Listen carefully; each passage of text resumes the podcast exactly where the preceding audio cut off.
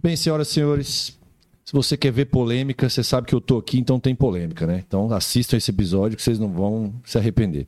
Brincadeiras à parte, tá, foi muito massa. Papo sobre o dia do rock.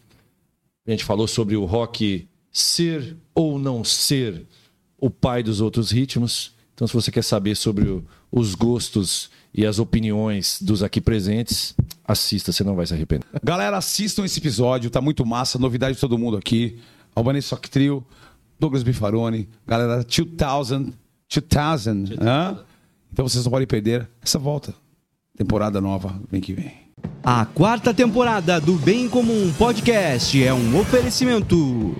De Valor Corretora de Seguros. Há mais de 30 anos protegendo tudo que tem valor para você. Siga no Instagram, arroba De Valor Seguros. Hope Store. Roupas, calçados e acessórios. O lugar certo para quem quer andar com estilo e economizar. Receba as novidades no WhatsApp e siga no Instagram, arroba Oficial. Tiago Ferreira Luiz. Ortodontia e Implantes, o número 1 um de Joinville em cuidados com o seu sorriso. Agende uma consulta pelo WhatsApp e siga no Instagram, arroba Tiago F. Luiz, underline odonto. Quer colar sua marca a um conteúdo bem comum? Entre em contato via WhatsApp e saiba como podemos voar ainda mais alto juntos. Rafael Fortes apresenta Bem em Comum Podcast.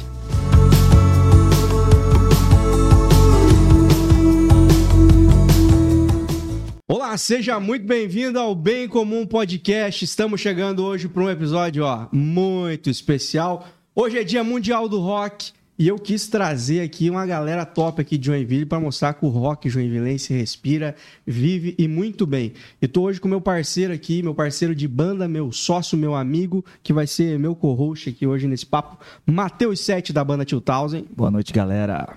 O Matheus Sete que também é produtor musical e também é um dos maiores instrumentistas aí dessa cidade aí, que não tem o que não toca essa desgraça. Ouvido absoluto. É.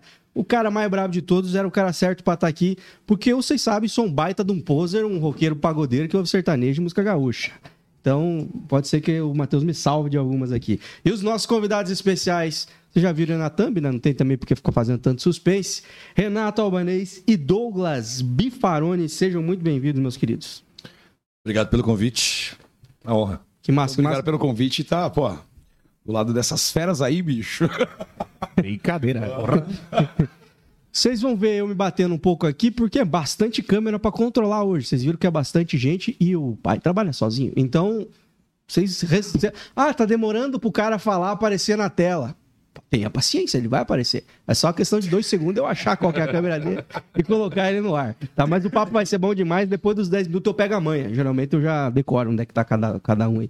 Eu pergunto, eu falo, onde será que é a câmera desse maluco? Aí depois vai embora. Vai cortar pra 18. É, né? eu vou quero primeiro que vocês contem a, a história de vocês, a origem de vocês, de onde vocês são. Vou começar por você, Douglas, me falando sobre a chata câmera. Pera aí, vamos. De onde você é, meu irmão? Então, cara, eu sou, eu sou da terra do pão de queijo. Tá em mineiro, Sou uai? mineiro, sou mineiro. Que cidade? Eu sou de Alfenas, Minas Gerais. Alfena, nem tem, você está Alfenas. inventando. Ó, ó, eu vou te falar uma parada. Saiu, uma, saiu uns caras bons de lá. Cite três. Cito três: Wilson Sideral, Bom. Rogério Flauzino, Bom, Flávio Landau. bom. Sem contar. Ah, tá, mas eles não são tudo a mesma são família? tudo irmão. Ele falou três, pô. Mentira. Mas tem mais uns caras bons lá. Tipo, assim, M- MPB Raiz é com aqueles caras mesmo, né? Isso aí, isso aí ali é o Clube da Esquina, é aquel- aquelas bandas ali. E, cara, E o Bifaroni, né? E eu, e eu, e eu. Mas vai citar você. eu não, eu não. Eu, eu tô aqui em Joinville tem, tem 15 anos. 15. Fez 15 agora. 15, 20, 2023. É, 15 anos. Cheguei em 2008 aí. Mas tu já lidava com música lá, não? Sim, sim. Só que, cara, é... aqui eu consegui fazer o que eu queria fazer. Lá é o que dava, Entendi. entendeu? É assim que funciona. Porque eu sei que o Renato é do Sudeste também, mas não sei de, de qual lado, eu não sei se no lado dele era assim. Lá, tipo, por exemplo, que eu comecei tocando. A minha primeira banda, pra tu ter uma base, que eu toquei, eu fui músico da banda, eu era tecladista de uma banda de axé, Caramba. Em Minas? em Gerais. E aí tem muita gente que confunde. Agora eu não sei como é que tá lá, que faz muito tempo que eu não vou. Mas na minha época, o que reinava era o axé. Você tá brincando, cara. Axé. Em Minas. Achei. Isso em que ano, mais ou menos? Isso em 2008. 2008. 2008, 2007. Cara, ó, pra tu ter uma base, Não, isso a pra mim não maior... fazia ideia. Pra de mim- novo, já é de novo. Inclusive tem outra agora que já assumiu o trono. A maior micareta, micareta, hein? Nós estamos falando de micareta, indoor do mundo, era na minha cidade. Caramba. Chamava, pode pesquisar se eu tô mentindo, chama Carnal Fenas. Só que o Carnal Fenas acabou, e aí agora tem o Velório do Carneiro. Pô, que é uma outra. É, o Velório do Carneiro não é uma micareta porque não tem o, o- o trio elétrico. Certo. Mas se tornou uma festa, cara, assim, ó, é um absurdo. É, Eu ouvia falar lá da Itapira, lá na época lá. Eu nunca fui, né? Mas eu sabia que era famoso esse. Tá vendo? Então, é- cara, assim, ó, lá é, é uma cidade universitária. Então, tipo, tem uma galera que gosta de, gosta de uma festa, né? Festinha. Então, e aí, o tá que, que é o negócio? Eles tocavam, as bandas, os músicos se adaptavam, formavam bandas que agradavam os universitários. Uhum. E tinha muito baiano morando na cidade, que eles traziam da Bahia pra tocar percussão. Uhum. Inclusive, a galera lá começou a aprender a percussão com os baianos. Tinha um monte de baiano que morava lá. Ainda tem ainda, a galera reside lá e tal. Uhum. E aí eu comecei nessa, cara. Aí vai no que dá. Lá era o que dava. Aqui, depois que eu cheguei aqui, desde o primeiro dia que eu pisei o pé, eu consegui fazer o que eu queria fazer, que é diferente. Né? Você já você queria, queria. queria tocar pop É, eu rock? queria. É que, tipo assim, cara, eu cresci escutando rock. Minha fa- é, eu tenho dois primos que me incentivaram. Minha família não é roqueira, mas eu tenho dois primos que, que me incentivaram, assim, a, a- ouvir. E eu sempre quis isso. Eu sempre visualizei fazendo isso. Uhum. Só que eu nunca tive a oportunidade de estudar isso, porque não dava tempo. Eu tinha que estudar o que dava pra tocar lá. Então, cara, foi, é, foi assim, foi tudo uma consequência. Eu amadureci musicalmente aqui em Joinville. Uhum. Tipo, cheguei na onde eu queria chegar, consegui. Não, agora eu vou dedicar ao que eu quero. Foi só aqui. Entendi. Lá não dava. Lá tinha que ser um- o que dava. Aham, Você cidade tava pequena, tá? correndo atrás da máquina lá mesmo, que é o que o cara queria fazer. Exatamente. E, e você, meu querido Renato, você é de onde, meu querido? E quanto tempo faz você tá, tá por, essas, por essas bandas aqui? Sou de- da, da capital, São Paulo. E só que antes de vir pra cá, eu morando no interior de São Paulo, perto de Campinas ali. Aliás, Itapira, né? Que é a cidade. Família da minha mãe é de São Paulo, do meu pai é de Itapira. Fica a 170 km de São Paulo, da capital ali. Bem pertinho. E pra frente ali de Itapira já vem Jacutinga, que é Minas, que é sul de Minas ali, né? Jacutinga e tal. Eu toquei muito mais pra aquele, pra aquele lado de Minas lá. Cinco anos aqui já, em Joinville. Faz cinco anos. Cinco anos, cara. E essa história, a história do Douglas é muito, parecida com a minha, né? A questão de, de se encontrar, né, bicho? Do amadurecimento, amadurecimento também, musical. Aqui eu- foi aqui que eu me conheci mais como, como músico e tal, aquela coisa toda. E realmente, cara, eu nunca trabalhei tanto na vida, do- talvez o Douglas também tenha passado por isso, do que quanto depois que eu vim pra cá, assim. E, e lá você já tava tocando? Tava tocando o quê? Sim, desde sempre lá, né? Eu Uhum. fui casado com uma cantora, que é a mãe da minha filha, Uhum. mora lá.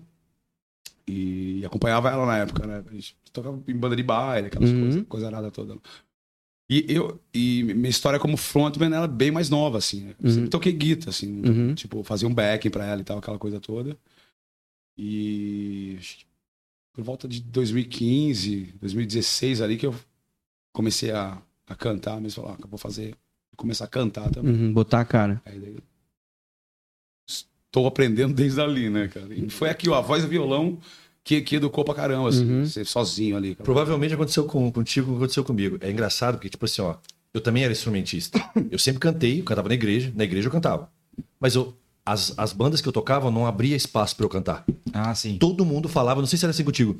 Todo mundo falava, não, cara, você tem que tocar. Não, larga a mão de cantar, você tem que tocar, você tem que tocar. E eu tocava. Aí eu fui, eu fui, ba- backing bom. é, eu fui baterista de um, baixista do outro, tecladista de outro, eu vim fazendo, mas nunca ninguém deixava espaço pra cantar. Uhum. Aí, outra coisa também, vo- vocal, amadurecer o vocal e se saber aonde você pode chegar. Pra eu ter uma base, um cara que me ensinou muita coisa que eu sei na vida hoje, um maestro da minha cidade, ele fez aquele teste pra saber que tipo de voz que tu é. Deu certo? Aham. né? Ele fez aquele teste comigo. Tenor, soprano. Ele falou pra mim assim, ó, cara, tu é barítono. Uhum. Eu falei, e eu era apaixonado por heavy melódico na época. Halloween, Alto, né? Halloween, é, Iron Maiden até, nem, nem, nem muito heavy melódico, mas Stratovarius, essas paradas. Eu também já ouvi. Nightwish, não. Tive minha época disso Também, mas não era muito a minha praia, mas eu gostava desse tipo de rock. E eu perguntei pra ele, eu lembro que ele perguntei pra ele, eu falei, cara, mas eu consigo estender o meu vocal? Ele falou, não, muito difícil. Cara, eu cheguei em Joinville, ó, até pouco tempo atrás, eu tava cantando esse de si. Entendeu? Então, tipo Aham. assim, cara, Que é é- difícil, é- né? a gente, amad- quando você tá fazendo o que você gosta, você amadurece, você chega, você, você busca, você Explora, consegue. mano. Você se molda. É, isso é real. Eu achei que eu nunca fosse conseguir. Eu não sei se é como contigo, assim. Sim, e esse lance da fisiologia vocal, esse, esse, esse lance do. dessas. dessas. é, de dividir esse lance baixo, barítono, tenor, aquela coisa toda. É uma coisa mais, mais antiga, né? Sim, Tipo, você vê a, sim. galera, a galera da, da- que ensina hoje, né? Os métodos que tem, os educadores da voz de hoje, eles já derrubaram um pouco isso, né, cara? Né, Eles te ajudam Sim, a fazer. De, tipo, que nem ele fez o cara crer que ele ia Eu, até ali. eu acho né? assim, Te exatamente. impôs limites, né? É. Muito difícil. E, enfim. E, e o rock é muito louco por causa disso, cara, porque a, a, a galera consegue brincar muito com a voz, explorar muito a voz. As bandas. Eu vou citar um exemplo bem banal aqui de um vocalista que. ah, de uma banda que toca música muito pesada e muito bonita ao mesmo tempo, que é o Slipknot, cara. Um vocal que o cara parece ser muito agressivo, mas quando quer cantar melodicamente, você ele faz você se apaixonar, tirando, se ele não tivesse de máscara. Bem demoníaco. Mas. Porque o rock tem essa versatilidade. E as bandas mais antigas, bandas principalmente dos anos 80 e 90 ali, você via muito isso, né, cara? Os caras, eles eram. usavam umas vozes rasgadas, às vezes uma técnica vocal menos dois, é, muita força de vontade e uísque e pouca técnica. Mas também quando os caras caíam pro hard rock romântico ali, os caras cantavam de um jeito que ficava bonito, prestava. E eu acho que o rock tem essa, essa parada, assim, do, do cara conseguir explorar muito mais, assim, sabe? O cara é, poder fluir muito mais em, em- em diferentes estilos de, de cantar, né? E, e alguns outros segmentos, eles vão te deixar quadradinho. Tipo assim, vou... Nada contra meus amigos, é... A galera do sertanejo, a galera do sertanejo, eles é meio... Não dá pra fugir muito do que a galera tá acostumada a ouvir. Senão você... é, Hoje. Isso, é. Hoje. Porque senão você... Os caras... Estranho, né? Parece que você tá fazendo errado, né? Exatamente. Tu meteu um drive ou tu dá uma, sei lá, Ou parece que, tá, um tom, né? Só parece que tu um tá exagerando, tá se passando, né, Matheus? Não, ou só basicamente você alterar o tom. Muita gente, igual o Douglas, ele conseguiu é, se adaptar muito bem, adaptar muito bem a voz dele nos tons que precisam, né? Eu, já vi alguns, alguns, algumas coisas dele, principalmente ao vivo, e ele vai no tom mesmo lá em cima. Algo, tipo, no sertanejo hoje tem uma pressão muito grande e muito aquela questão de querer ser muito destrutivo com a própria voz, né? Principalmente o pessoal quer tomar muita coisa, quer viver a questão noturna muito grande, que quando tu vai ver as referências dessas de quem eles se inspiraram, não era nada a ver com isso. Era tomar um leite, era dormir cedo, era fazer isso, fazer aquilo. Pra gente E cuidar, mas muito é. bem. Na verdade. Assim, e aí, aí tu vai ver Vide- o cara desafinando, vai fazendo não sei o que, não sei o que, não sei o que. Vide, chororó. Isso que falar Exatamente. O Chororó é uma Pelo referência. amor de Deus, velho. O maluco tem 65 anos, mano. Tá, e, e aí, tipo assim, ó, eu fui ver o último DVD deles agora, ele baixou o tom. Mas, mano, ele tá com 65 anos e ele, ele cantou falando, acho que é falando das paredes, ele baixou meio tom. Sim. Pelo amor de Deus. Uhum. É Meio- pouco. meio é é pouco. nada. Pô, um cara da idade dele é muito pouco, tá ligado? Então, pô. Não, e cantando animal. Não, tipo, o maluco é foda, cara. Que Não, maluco se matando. O cara... E, ô, Matheus, e você, só pra aproveitar aqui, no, a gente- eu já conversamos aqui com a Tio Tausen aqui quando você veio, Verdade. mas, é, e tu, cara, como é que tu, tu se encontrou com música e tudo mais? Que eu acho que aquela vez que você veio aqui, a gente, eu não te perguntei isso, eu não entreguei que você é, é um, como é que fala? Uma farsa. Aquele... Jaguara Não, completo. O Matheus não é muito diferente dos caras que estão aqui nessa mesa, assim, porque eu conheço bem. O Matheus é um cara que também já foi escravo da música antes de ser funcionário do rock. Conta aí, Matheus. Não, comecei, né, como todo, todo, todo músico adolescente começa, né, com bandinha, né, banda, banda na escola, aquela coisa toda. Comecei a, a ter... Tudo aqui em Joinville, né? Tudo em Joinville, não, não saí daqui, né, não saí da aba da, da, da cidade. Depois disso, é, comecei a andar com o pessoal do sertanejo, né, o Marcinho, que hoje tá em Goiás. Mas companhia, aquela é, brincadeira. só mais Rapaziada, tá explodida. O- tem um amigo meu que, que saiu daqui e foi pra lá também, que é o Matheus, o, o- a gente chama de Bozo, né? O Matheus Uhum. Batera, maravilhoso. Né? Aí também. tudo na cena, os meninos lá. né? Estão tudo na cena. E eu fiquei aqui, fiquei no sertanejo pelo menos uns dois anos. Uns dois anos fazendo e tal. Foi uma questão muito de, adapta- de adaptação. Cheguei lá no, com o pessoal, não, vamos fazer assim, vamos fazer assado. Cheguei lá fazer o primeiro teste. Eu nunca me esqueço do Adriano lá, que agora, não sei se ele tá no Nota ainda, no Nota Music ainda. Ele falou assim: ah, tem que fazer o batidão, não sei o quê. Eu falei, meu, ferrou, né, cara? Falei, tá, fazer com a paletinha, negócio. Eu já ia aqui, meter né? um tum, tchá, tchá, tum, tchá. E aí o negócio, né, foi. Não deu certo, fui me adaptando, fui me adaptando e fiquei pelo menos dois anos gravava, né? Aprendi bastante com isso. Depois disso, voltei pra igreja, né? Aí encontrei essa criança aqui, né? Essa criança aqui, chamada Rafael. Depois a gente montou a 2000. Montamos a 2000 e estamos aí até hoje. Então, Cara, ele contar a história de uma maneira muito resumida. não, eu, geralmente eu não resumo as histórias, eu conto com riqueza de detalhe, mas eu, Não, mas hoje você mandou bem. Só que hoje os entrevistados são eles. Eu não, posso, eu não posso me entender. Mas ah, uma parada que, que é interessante, e acho que faz parte da, da história de, dos- de todo mundo que tá aqui na mesa, menos eu, que eu sou um vagabundo, mas o, o, o quanto vocês se profissional- profissionalizaram na música, né? O Matheus, nessa época do, do sertanejo, que eu sei bem, tipo, ele conheceu muito bem como funcionava mercado, contratação, essa parte de staff, de ter staff, de ter alguém que produz, alguém que vende. Tipo, não é. A gente, eu falo por nós, assim, né? Nós somos nossos próprios produtores, nossos próprios hosts, É. nosso próprio, nós somos nosso próprio staff, geralmente. Mas é, vocês provavelmente nessa época que vocês estavam fora de Joinville e tocando mais como instrumentistas, aí vocês também provavelmente viam a coisa funcionar de maneira mais profissional, né? O que ajuda muito hoje, provavelmente, né? É, tem muita coisa, cara. Eu, provavelmente o Renato passou por algumas coisas também, Sim. porque, tipo, o Sudeste, ele é muito diferente daqui, musicalmente. Sim. Vocês não fazem ideia. Só que existem algumas coisas aqui que vocês são bem mais pra frente. Tipo o quê? Como assim? Cara, é. Até que se alguém lá de Minas ver isso, vocês vão me excomungar. Mas, mano, assim, ó, uma coisa que. É, não, é sério. Tipo assim, ó. Aqui demorou, demorou muito eu achar alguém que tocasse de improviso comigo. Lá ninguém, ninguém saia, velho. A não ser bandas formadas, música própria, esse tipo de coisa assim. É, não ensaia, rola, vai sonhar. Não ensaia, cara. Preciso, preciso, preciso. E vai. Aqui é muito difícil. Agora não. Agora até tem. Agora tem uma galera que se, se aventura. Mas eu não achava. Uns albanês, né? o, primeiro, o primeiro cara que eu chamei pra tocar comigo, ele perguntou, e é um cara foda. Eu perguntei, ele, ele me questionou. Ele falou, cara, mas eu não sei teu repertório. Eu falei, mano, só vem. Eu te falo a levada e vambora. Ele, não, não sei o quê. Ele questionou um pouco. Ele foi. Deu super certo. Mas ele questionou. Então, tipo assim, nisso a galera daqui é um pouco meio pra trás ainda. Tipo, não, não tem muito. Não que seja ruim. Porque se parar pra pensar, tipo assim, pô, a galera não, a galera gosta Tá de estar preparado, né? preparado, tá ensaiado e tal. Sim, mas depende da situação, né? cara? Depende da situação. Agora lá não. Lá, mano, você só liga pro cara, ou vamos, vamos, que hora, que hora, tal, e vai. E vai. E a galera vai e, executa. E aqui, cara, pelo menos na minha região, o reper... é, a, culturalmente, tipo, aonde vocês abrem o leque pra conhe- conhecer bandas, conhecer história, conhecer repertório, ter um repertório legal, aqui é bem mais legal. Porque em Minas, por conta, ó, igual eu te falei, cara, o que tava reinando lá? Era o axé, entendeu? Pagode não via muito. Tinha um forró de vez em quando. O sertanejo, cara, na, na minha época lá, nem esquece. Agora O deve ser sertanejo- só isso, né? Quem inventou o sertanejo universitário, não sei se vocês sabem, foi o César Menor de Fabiano. Sim, sim. É eles. Esse esquema. E é nem era uma ideia, tanto é que eles saíram fora do. do, do E eles do nem eram universitário, né? o universitário Eles nunca deles- fizeram faculdade, Não. Mas é, é- a, a ideia de universitário deles era fazer o circuito universitário para tocar para as universidades Sim. e não criar um sertanejo, um Não era uma sertanejo. tendência, né? É, exatamente. Então, tipo assim, era, eles eram o único que tocava lá. Eles tocavam lá direto. Uhum. O único, não tinha sertanejo. Até porque a levada deles não era nada diferente do que já, já vinha se tocando na época. É, eles também, tocavam Guilherme umas músicas- Santiago, exatamente, Marrone, exatamente. qualquer É. coisa assim, era a mesma coisa. Então, tipo assim, e o rock ali, cara, o rock de Minas era muito limitado ao nacional. Na minha turma, pelo menos, muito limitado ali. O, de- o meu.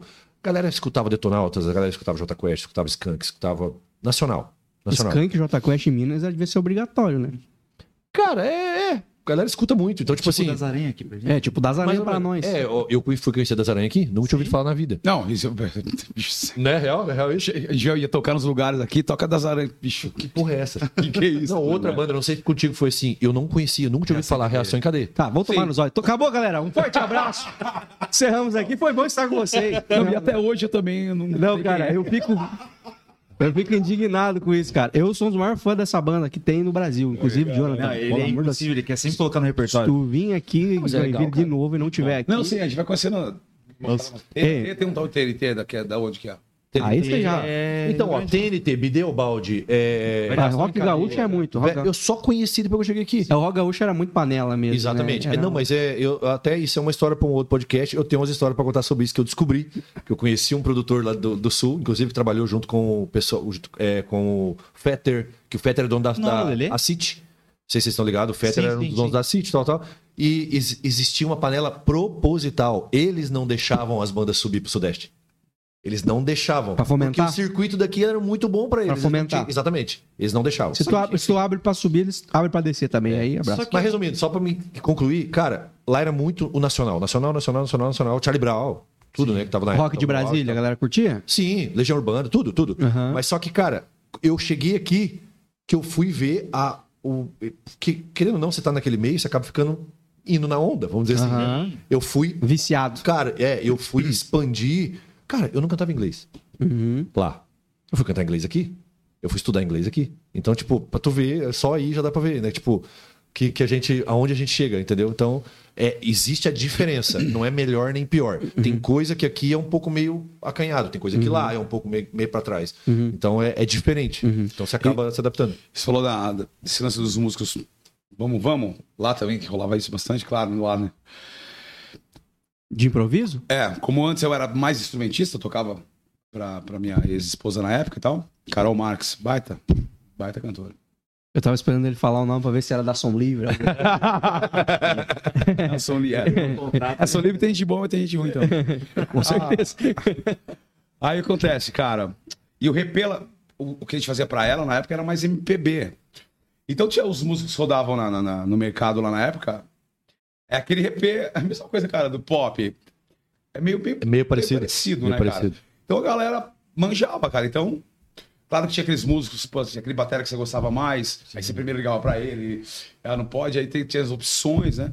Mas a galera geralmente conhecia. Então, cara, vamos, vamos, já sabia a onda que é, os bares consumiam aquilo. Sim. Então, Isso acontece no sertanejo aqui hoje. Sim. tá, porra. Ah, eu, Então, eu, É o mesmo, é o mesmo repertório de todo Os mundo. batera eu, rápido. eu cansei, eu, eu- eu cansei, eu cansei de, tipo assim, ó, na sexta-feira me passaria o cantor que eu ia tocar. Ó, Matheus, vai ter que ir lá pra São Bento tocar com o Gerival Lacerda. Vai Isso, tocar com não sei bem que você quem. pensou num nome. Vai lá pra Timbó, não sei o quê. Você sabia todas as músicas, né? Não tinha erro, cara. Mas, ah, não, Matheus, né, tem essa música aqui diferente. Ah, tocar Parede do Jorge Matheus. Ah, eu, tipo, escuta lá. Ah, não, beleza. Nada de diferente. Quadrado. Nossa, essa... assim. Quadradinho. E o VSzão comendo. O, gaite- o gaiteiro nem tocava, cara. Era do lado, cara. Loucura. Eu poderia ser gaiteiro numa banda. Ah, então, e que época, abriu a gaita. eu fazia muito fila pro, pro, pra Sertão lá. Sim. E foi uma, uma das, um, uns choques que eu, quando eu cheguei aqui. Vou falar choque bom, né? Sendo os amigos do sertão eu ia matar, né? Mas bom profissionalmente pra mim. Porque eu cheguei aqui, pô, falei, né? Enquanto não rola nada, eu faço uns fila com os caras do sertão. Mas, cara. Cheguei aqui, tipo, eu fiz dois, assim, de- quando eu cheguei aqui, né? Porque tinha muita gente na cena ou porque. Não, tinha, tinha- tinha- pô, não, tinha- não, era. Porque lá, no interior de São Paulo, meu, o sertão impera, assim. Sim. Ah, sim. É violenta, a coisa. No Brasil inteiro. Sim, mas tipo, no mercado, assim, nosso, ali, na, na- na nossa faixa ali, né? Podia tá- você podia estar tocando três vezes por semana Sim, fazendo cara. frila pra alguém. E quando eu cheguei aqui, pra minha alegria, que ia trocar ideia com os bares, contratantes, pop rock, pop rock, pop rock, pop, eu falei, porra, eu achei que ia, eu ia falar, puta, será que os caras... Ou ia querer MPB, ou... mas não é, não é a, a MPB não, não é, cara. Graças a Deus. É, é, tem, tem um público, mas é bem, bem nichadinho, né? Eu queria fazer aqui em minha defesa, falar pra vocês, seguindo pra vocês também, porque é, os caras aqui reclamando que eles eram instrumentistas. Ah, porque eu instrumentista, nunca me deixaram cantar. Ah, agora eles são tudo frontman, tá? Tudo isso, vamos ver aí, ó. Ninguém coloca os meninos pra trás da, da batera, mas pra trás. não. eles são frontman. E por quê? O pessoal era, tinha preconceito. Você é instrumentista, você. Mas eu sofro isso aí também, gente. que pra me deixarem bater um violão é a coisa mais difícil do mundo. Porque você é vocalista. Foca em cantar. E sempre foi assim. Isso é uma Cara, eu vim do sertão, né? Só, só preciso explicar aqui. Meu pai, ele foi musicista, sempre na, na juventude dele. Na época dos circos, né? Que viajava o Brasil, aquela coisa toda. Nossa, época mais massa. É. Tinha o Café dos Artistas lá no Lago do Paissandu, em São Paulo, onde a galera se encontrava, chororó com cartaz embaixo do braço, lá era uma doideira, né? Legal. E... E o que acontece, cara? Então eu aprendi com ele. Ele era, ele era eclético, mas o sertão era mais forte nele, né? Então, cara, eu lembro que teve uma fase que eu morava em Itapira, onde eu comecei a tocar ali, em... tinha 11 anos, 2000 e... 2000, 90? Em 90. Que deve- o sertão, pô, sertanejaçaço. Época que o Leonardo tava estourado e tal. Eu voltei pra Sampa. O, o bichão tá entregando a idade dele de graça, né? Que ninguém perguntou nada. Voltei pra Sampa. O Emiliano com os caras não estão estourados. Voltei pra Sampa, cara. Cara, voltei o, o crocodilo Dandy, que eu gostava da bagaça. Cara, bota, cinturão. Era o Harrison Ford. Fala, fala que você tem uma foto disso, pelo amor de Deus. O Indiana Jones. Fala que você tem uma foto disso. Cara, eu cheguei, eu, eu me lembro disso, eu lá na Zona Norte, lá na Avenida Imirim, lá em Santana, dentro do busão São Paulo lotado. Eu nesse traje. Cara, eu tinha um. Uma, um canivete aqui do lado, aqui, sabe aquele de couro que você. Assaltado não era, né? Não, velho. Assaltado não era. Aquela bota muito fina. E eu com violão sem, que- sem bag, dentro, dentro do busão em São Paulo, assim, ó. Era um tolantão, primeiro que meu pai me deu, tudo floreado, assim, e me achando, tipo, bicho, eu só. Sabe aquele, aquele estado do cara do interior? que assim, É, é. Counter Star. Eu falei, cara, eu. Billy Jones, é, Billy É. Jones, Aí quando eu cheguei lá, foi conheci, pô, daí eu já tinha ouvido falar do Iron Maiden e tal, aquela coisa. Na verdade, rapidinho, meu pai, a gente teve uma época que eu morei numa pensão com meu pai, né? E uma, ele deu aquele o Live After Death, o duplão, era disco ainda na época. Pro, Nossa, ele tá se entregando. O que, que é? Eu pro filho do- da, da dona da pensão. Eu lembro que o cara tretou com ele uma vez e devolveu. Eu falei, pegar, pegar pra mim, cara. Eu não entendia porra nenhuma que era aquilo. Tinha, nessa época eu tinha nove, eu acho. Aham. Aí depois, eu, então eu tive esse primeiro contato assim. Aí depois, quando cheguei em Sampa, eu conheci o Guns Metallica. Eu falei, que, que isso, né, velho? Ah, vou contar um aqui agora que, velho, é muito Vai. engraçado rapidinho. O bom do albanês é que você não pergunta nada. Ele já vai entregando as histórias. tudo já. Porque essa aqui é, é, assim, é bem. Bicho, é. É uma coisa que eu não deveria contar, mas eu vou contar. Cortes do podcast. ó, já é prepara o corte. Eu cheguei e comprei uma revista de rock, né? Tinha banda lá, tinha Skid Row. Tinha... Aí eu vi o Sebastian lá, né, velho? Sim. Cabelão assim. Lindo. Lindo, lindo. Ele usava aqueles, aquele negócio meio até que assim, nem mulher. Cropped. É. Cara, eu olhei pra primeira vez que eu vi o Sebastião, eu falei. Que gata, cara. Eu achei que era uma mina. Não, Mas ele, ele, ele tinha cara Imagina, combinada não, mesmo. o cara, o cara, O Axel Rose e o Echo to Jungle. o cara era o crocodilo Dante, né, velho? Daí o cara chega em São Paulo, tá acostumado com um cavalo lá, vê, vê o Sebastião na revista. Nossa, puta que. Parece a Juma. Que mina gata, né? Aí depois foi descobrir que não era uma mina. Caraca, Canta, canta meu fininho, né? Pô, Canta daí- fininho. Cara, daí conheci. Aí, a bicha, daí só roupa preta, cabelo comprido sem lavar. Aí eu peguei o violão, mesmo violão, pintei de preto, coloquei, preto, coloquei o adesivo, o adesivo 100% rock. Converti. converti. Aí eu andava com ele sem capa no metrô, mas pelo menos era preto e É. 100% rock. E aí foi, foi. cara. É mais fácil de achar uma tribo nessa hora, né, cara? De achar alguém ali. Pô, daí eu comprei, aí, aí, em 94 veio o Fear of the Dark, o disco do Iron, aí, a partir daí eu comprei o disco e aí já era. Cara, mas assim, ó, é- é- é- dá pra ver que tu, tu tem tuas raízes e eu também tenho as minhas. Tipo, quando eu tava na época do LP, todo mundo comprava. pô, aquele tem um, um LP do Chitãozinho Choró, que se não me engano, chama Planeta Azul. Porra! É, acho que é Planeta Azul. Mano, e a natureza é. mano, eu escutei aquilo de cabo a rabo e eu adorava aquilo. Tipo, animal. Exatamente. Então, tipo assim, cara, e você acha que eu tenho vergonha de falar que eu gosto? Eu gosto disso pra caralho, eu gosto disso pra caralho, tá ligado? Só que não é o que eu quero fazer pra minha vida, tá ligado? Aham. É só Aquela, o que eu visto não é lindo. Nossa, pode crer. Anda pé de pé Exatamente. É, tu tá ligado. Assim, caboclo, sei lá, não sei.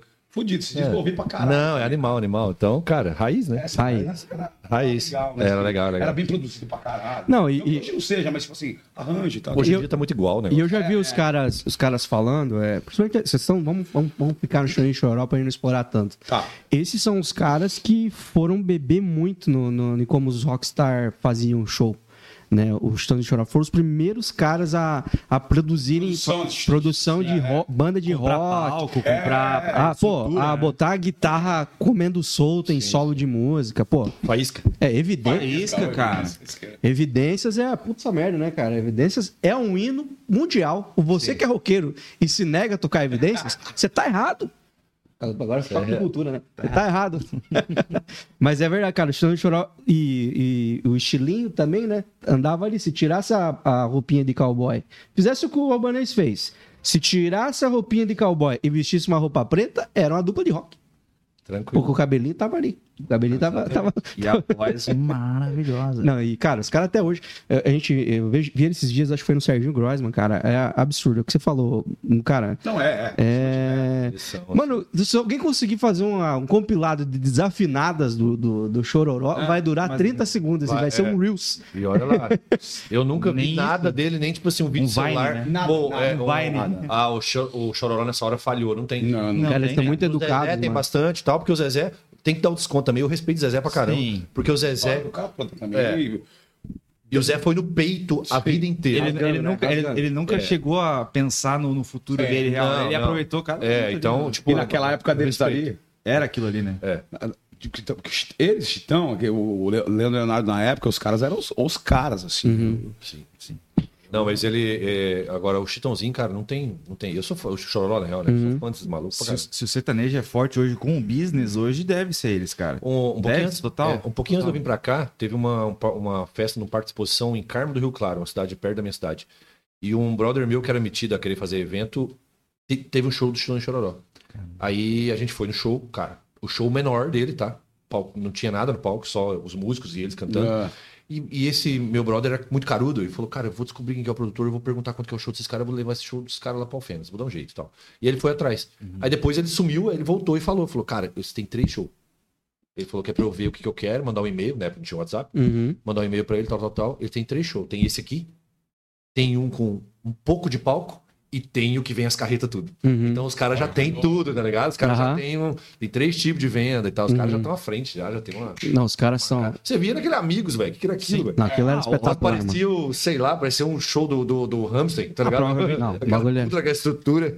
Os caras ficavam pequenos no palco, né? Exatamente. A forma de monetizar o entorno ali, até o pró- a própria produção do show da, do- dos filhos dele, lá dos, da do Sandy Júnior, lá, o, esse último, essa última turnê, totalmente feita ali por eles, basicamente, né? Todo o entorno ali, estrutura de palco. Fizeram todo o teste de palco num terreno lá, que fizeram lá no interior de não sei aonde, lá fizeram todo o entorno pra chegar Não, os aí caras são profissional. Patrocínio de não sei do que, fizeram todo um, É business. esquema ali, É um cara. business ca- fudido ali. E eles manjam muito, mano. Ditam tendência, na verdade, Sim. né? Pra voltar a tocar em estádio. Vê, depois disso, todo mundo começou. Quando teve a turnê do Amigos ali, agora, acho que foi 2019, acho que foi. Acho que foi antes da pandemia. né? É, 2019, 2021 também, depois que voltou. E começou a ter de volta circuitos em De shows estádio. em estádios. Estádio. Né? Antes era só artista internacional. Sim. Hoje tá vendo várias gravações que estão Gustavo sendo Lima feitas. mesmo é o rei disso aí, né? Ah, sim. Esse maluco lota os estádios tudo, velho. Esse maluco é uma fábrica de time. Esse cara é. Meu Esse cara é um Deus. monstro, cara. Pô, pra gente encerrar a- o assunto sertanejo, que hoje é dia mundial do rock. dia mundial do sertanejo, daí nós vamos começar a falar de Guns aí. Não, mas é. Uma, eu só queria citar uma dupla que eu acho que é a dupla mais roqueira que tem no sertanejo. Que, e eu acho. Achava, né? Eu acho que os caras não vão cantar junto nunca mais, eles prometeram. Christian Ralph, cara. Esses caras, eles são Então, eu queria até irmão. comentar sobre isso. Você tá falando do do, do Chororó. Ele também é um dos caras que. É, é- é uma das duplas que eu sempre gostei, assim, pra caralho. Assim. Mas ele, ele é roqueiraço mesmo. Curtia Pantera, o caralho. Uhum. O Ralph e tal. E, cara, na época da pandemia era uma das lives que eu mais estava esperando, assim, pra ver. Falei, pô, tem que ter dos caras, mas, cara, e foi, pra mim, foi uma decepção, assim. Não sei o que, que deu, cara, na, É, na voz dos então, caras. Eles, deu, tão, eles, tão em- eles- deram uma decad... um- tiveram uma deu, decadência. deu um cara, tipo assim, muito. Ele falou assim: Tá muito abaixo. Chitão, a gente. você ouve- não tem uma que você vai achar não, que. não. Aham. E os caras com aquela expectativa fodida, todo mundo. E quando foi, cara, não tava saindo nada assim, o negócio. Não entregava, né? Mas em compensação, uma dupla roqueiro que é muito boa é Edson e Hudson. Não, né? Ah, também. falar Ah, agora, pra não, mim, o Hudson é, brabo. comparável, né? isso aí. Ah, o Edson nem tanto, mas o Hudson é um baita do roqueiro. Não, mas o Edson canta cara. para um caralho, né? Não, o Edson canta. Tanto é que o. Eu não sei se você tá ligado, o Edson substituiu o Chororó um dia. Sim, Sim, sim. Ele pegou Covid. Fácil, né? E foi o único que teve. eu- o Chororó ligou pra ele e falou: falou Só ó, vai. Cara, só tu. Eu não confio em mais ninguém. Aham. Ele foi e moeu. É que tem Malaguinha, Salerosa pra to- cantar e é pouca gente que tem a pegada pra cantar, né? E galopeira. Tienes, né? É, e galopeira, é só as duas aí, é só um cara com a extensão vocal. Galopeira é a música que desmaia a galera. É, cara. É, é, pô. Eu fui num show do, do Edson Hudson aqui no. Aqui, cara, acho que foi no Rushing Bet, sei lá, um lugar aqui em Joinville. E tem um momento, cara, que o Edson sai do palco mesmo. Ah, eu peguei isso lá em Itapira lá. E o Hudson, uma- o Hud- o Hudson só faz, ele vira um momento Guitar Hero no show, assim. Ele puxa todos os riffs de rock De rock, clássico. isso. Slow Ride, os Lá caramba, ele tava quatro, com cara. uma SG double neck, assim, ó. Tocando. E, e puta sonzeira, né? Que era a rodeio, A cara. banda, dele, a banda dele é fodida. Tipo, você falou. E ninguém canta nada, né? Parecia, os é, né? cara. Parecia um show de rock, assim. cara. Fudido. Não, Ah, ele é esses embaçado. Esses caras são rockstar pra caramba, velho. São rockstar demais, assim. São, são. Agora vamos falar de rock, é, já que nós falamos de tantos caras. Mas, é, obviamente, vocês veem como é que a gente respeita a história de todo mundo. E a gente sabe que todo mundo bebe um pouquinho do, do rock, principalmente porque o rock gringo influenciou muito a música no mundo, assim. Seja na postura, no jeito de cantar, no jeito de fazer show, no jeito de compor, no jeito de produzir, enfim. Então, o sertanejo, enfim, os grandes artistas pop que existem aí, claro. de forma alguma vão negar que beberam da, do, do rock em algum momento. Mas eu queria saber vocês, cara, como é que foi o primeiro contato de vocês com o rock e ou primeiro primeira banda assim pela qual vocês eh, se apaixonaram e que vocês comeram com farinha, porque a primeira banda a gente meu Deus, a gente escuta na época de ler a letra da música, pegar o encarte, sabia até que a gente tinha mixado a música né, na época, né? Eh, quem foi as primeiras bandas, Douglas, que, que você a minha, primeira a minha eu como com farinha até hoje, tá ligado? que a minha foi Metallica. Metallica. Eu- é, a primeira música de rock que eu ouvi na vida foi Enter Sandman. E eu lembro que eu escutei aquele, aquele som limpo no começo ali. Eu já sentei, eu tava num Discman. Cara, num Discman, velho, com disco, assim, de CD, assim. Eu tinha Eu um. botei, assim, de um primo meu. O e teu dava coloquei... pra bater ou ele pulava? Você Não, pulava, pulava. Tinha que deixar quietinho, deixar quietinho. Botei aquilo e fiquei, caralho. Cara, na hora, eu escutei aquilo e falei, é isso que eu quero pra minha vida. A música Aí cresce, eu né? viciei, eu viciei, até tatuei aqui. Cara, assim, ó, pra mim é. Não, tá longe de ser a melhor banda do Uhum. mundo. Tá longe, todo mundo sabe. Você diz tecnicamente. Isso, mas pra mim é a maior. Ah, mas Porque, quando, cara, quando eu assim, chegar ó, na minha, vocês vão ficar frustrados. Cara, eles são. é, não, não esse. pa- Se levar mesmo no pé da letra, eu sou fã do James. Entendeu? Porque o, o- a. Sim, é, também achei. é, Do James e do Lars, cara. é, São a assim, composição. ó, É, é que cada um tem uma função. Tipo assim, tem gente que. diz- me- guitarristas menosprezam muito o Kirk, por exemplo. mas, tem, al- mas, é, mas é, isso aí é. mas tem alguns. Não, o Kirk já deu muita. é, o Kirk é igual o Zezé. Esse que é o problema. O Kirk dá umas palas que aí que ele, ele faz a galera falar mal dele. Não que isso É seja. meu. É, é, esse que é o Não que negócio. ele se importe hoje, né? Ele tá cagando, mas enfim, né? É, só que, tipo assim, por exemplo, cara, você pega o solo de, de Whatever Army Room. Mano, aquele solo é perfeito. Pega o solo da Don't on- Don't Me. Mano, eu nunca vi um solo mais tão bem gravado, perfeito, igual aquilo. É perfeito. Então, tipo assim, ele tem um mérito, o Lars tem um mérito do business, porque aquele maluco baterista ele pode não ser, mas business, aquele cara é foda. Sem contar que ele inventou muita coisa na bateria que a galera usa até hoje, querendo ou não. Então cada um tem seu mérito ali, né? E o James, cara, as composições dele, cara, o que ele faz, ele não é um guitarrista de fritaceira, mas aquela base que Mas ele faz, cantar, né? o, o que é que tem que ser feito? Paletado só pra baixo e cantando igual ele faz, mano, não tem como ser fã desse cara. Não tem cara. Então, tipo assim, pra mim, Essa, essa, essa banda e essa música foram as que te cativaram ali. a primeira, hoje não é mais. Ah. Ah, não é Sandman. Sabe, Sandman ficou meio batido, todo mundo toca, acaba ficando aquele negócio meio saco, assim, né? Mas foi a primeira música que eu ouvi e eu estalei os olhos, assim. Massa, massa. E você, Albanês? Cara, então, os primeiros contatos foi- foram Guns e Metallica também, né? Que foi o Black Album mesmo, né, cara? Aí fudeu, né, bicho? Mas lembra qual foi a primeira música assim que você deu uma brisada? Você Child Mind, só que me falta. Cara, não foi Don't Cry, cara. Mas é boa também. Don't Cry. Época solteira? que, que dava pra. Eu conseguia fazer um lá menor, né? Eu nunca vi ninguém tocando isso, mano. Eu nunca vi ninguém tocando isso. Pois é, também você não vê muito por aí, né? é. É um baita som dos Mas caras. né? funcionaria muito, pô. Pra Aí, mim, cara. Don't You Cry, sei lá, músicas do. do, do A galera do- toca Knock. Heaven's Door, É. mas não toca Don't Cry. É. É, não deveriam, né? Eu gosto do Knock Heaven's Door versão Zé Ramalho. Bate, bate, bate. Que eles de- declamam a música. Aí, cara, isso daí, isso daí. Eu lembro que, quando vim do sertanejo, daí eu conheci uma turminha. Depois do rock, conheci uma turminha nova. Na rua da casa da minha avó, né? Aquela coisa toda. Cara, eu lembro que eu fazia o dedilhadinho do Don't Cry e mais umas duas lá que eu não lembro, cara. Eu lembro que eu sentei na rua pra tocar com eles um dia, assim, ah, pega o violão, pego. Meu repertório era, eram três músicas. Tipo assim, que eu tinha coragem pra tocar pra eles. Eu ia tocar o Leon Leonardo ali. Que... Aí eu lembro que eu ficava lá, tocando as três, assim, no looping ali, né? Com o violão sentado, né, cara?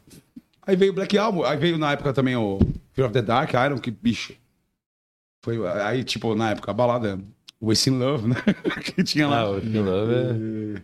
E tinha altas, cara. Tem a Judas Be My Guide lá, que era do disco. Esse disco é, foi, assim, eu vi pra caramba. Pô, que você escutou demais. Aí eu veio, pô, Skid Row, I Remember You, que é uma das primeiras que você ouve. Mas aí veio tu, 18 and Life. E- Mas essas bandas, essas bandas, vamos entregar a idade do Albanês, que eu não tô nem aí, que o Albanês falou para no ar a idade dele.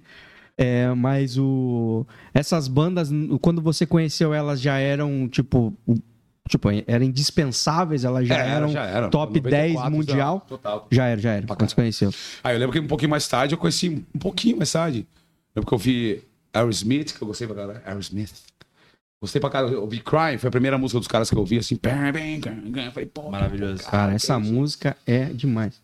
É época de é, MTV O ainda. disco inteiro é bom, cara. Não, é muito bom. bom. Esse disco inteiro é bom. Olha, é um cara que eu falo pra vocês. O cara consegue ser visceral quando precisa, mas, cara, quando o bicho pega pra cantar Ele é o chororó da gringa, né? Acho É. Até hoje, até hoje tá no regaço. E... É, normal, animal.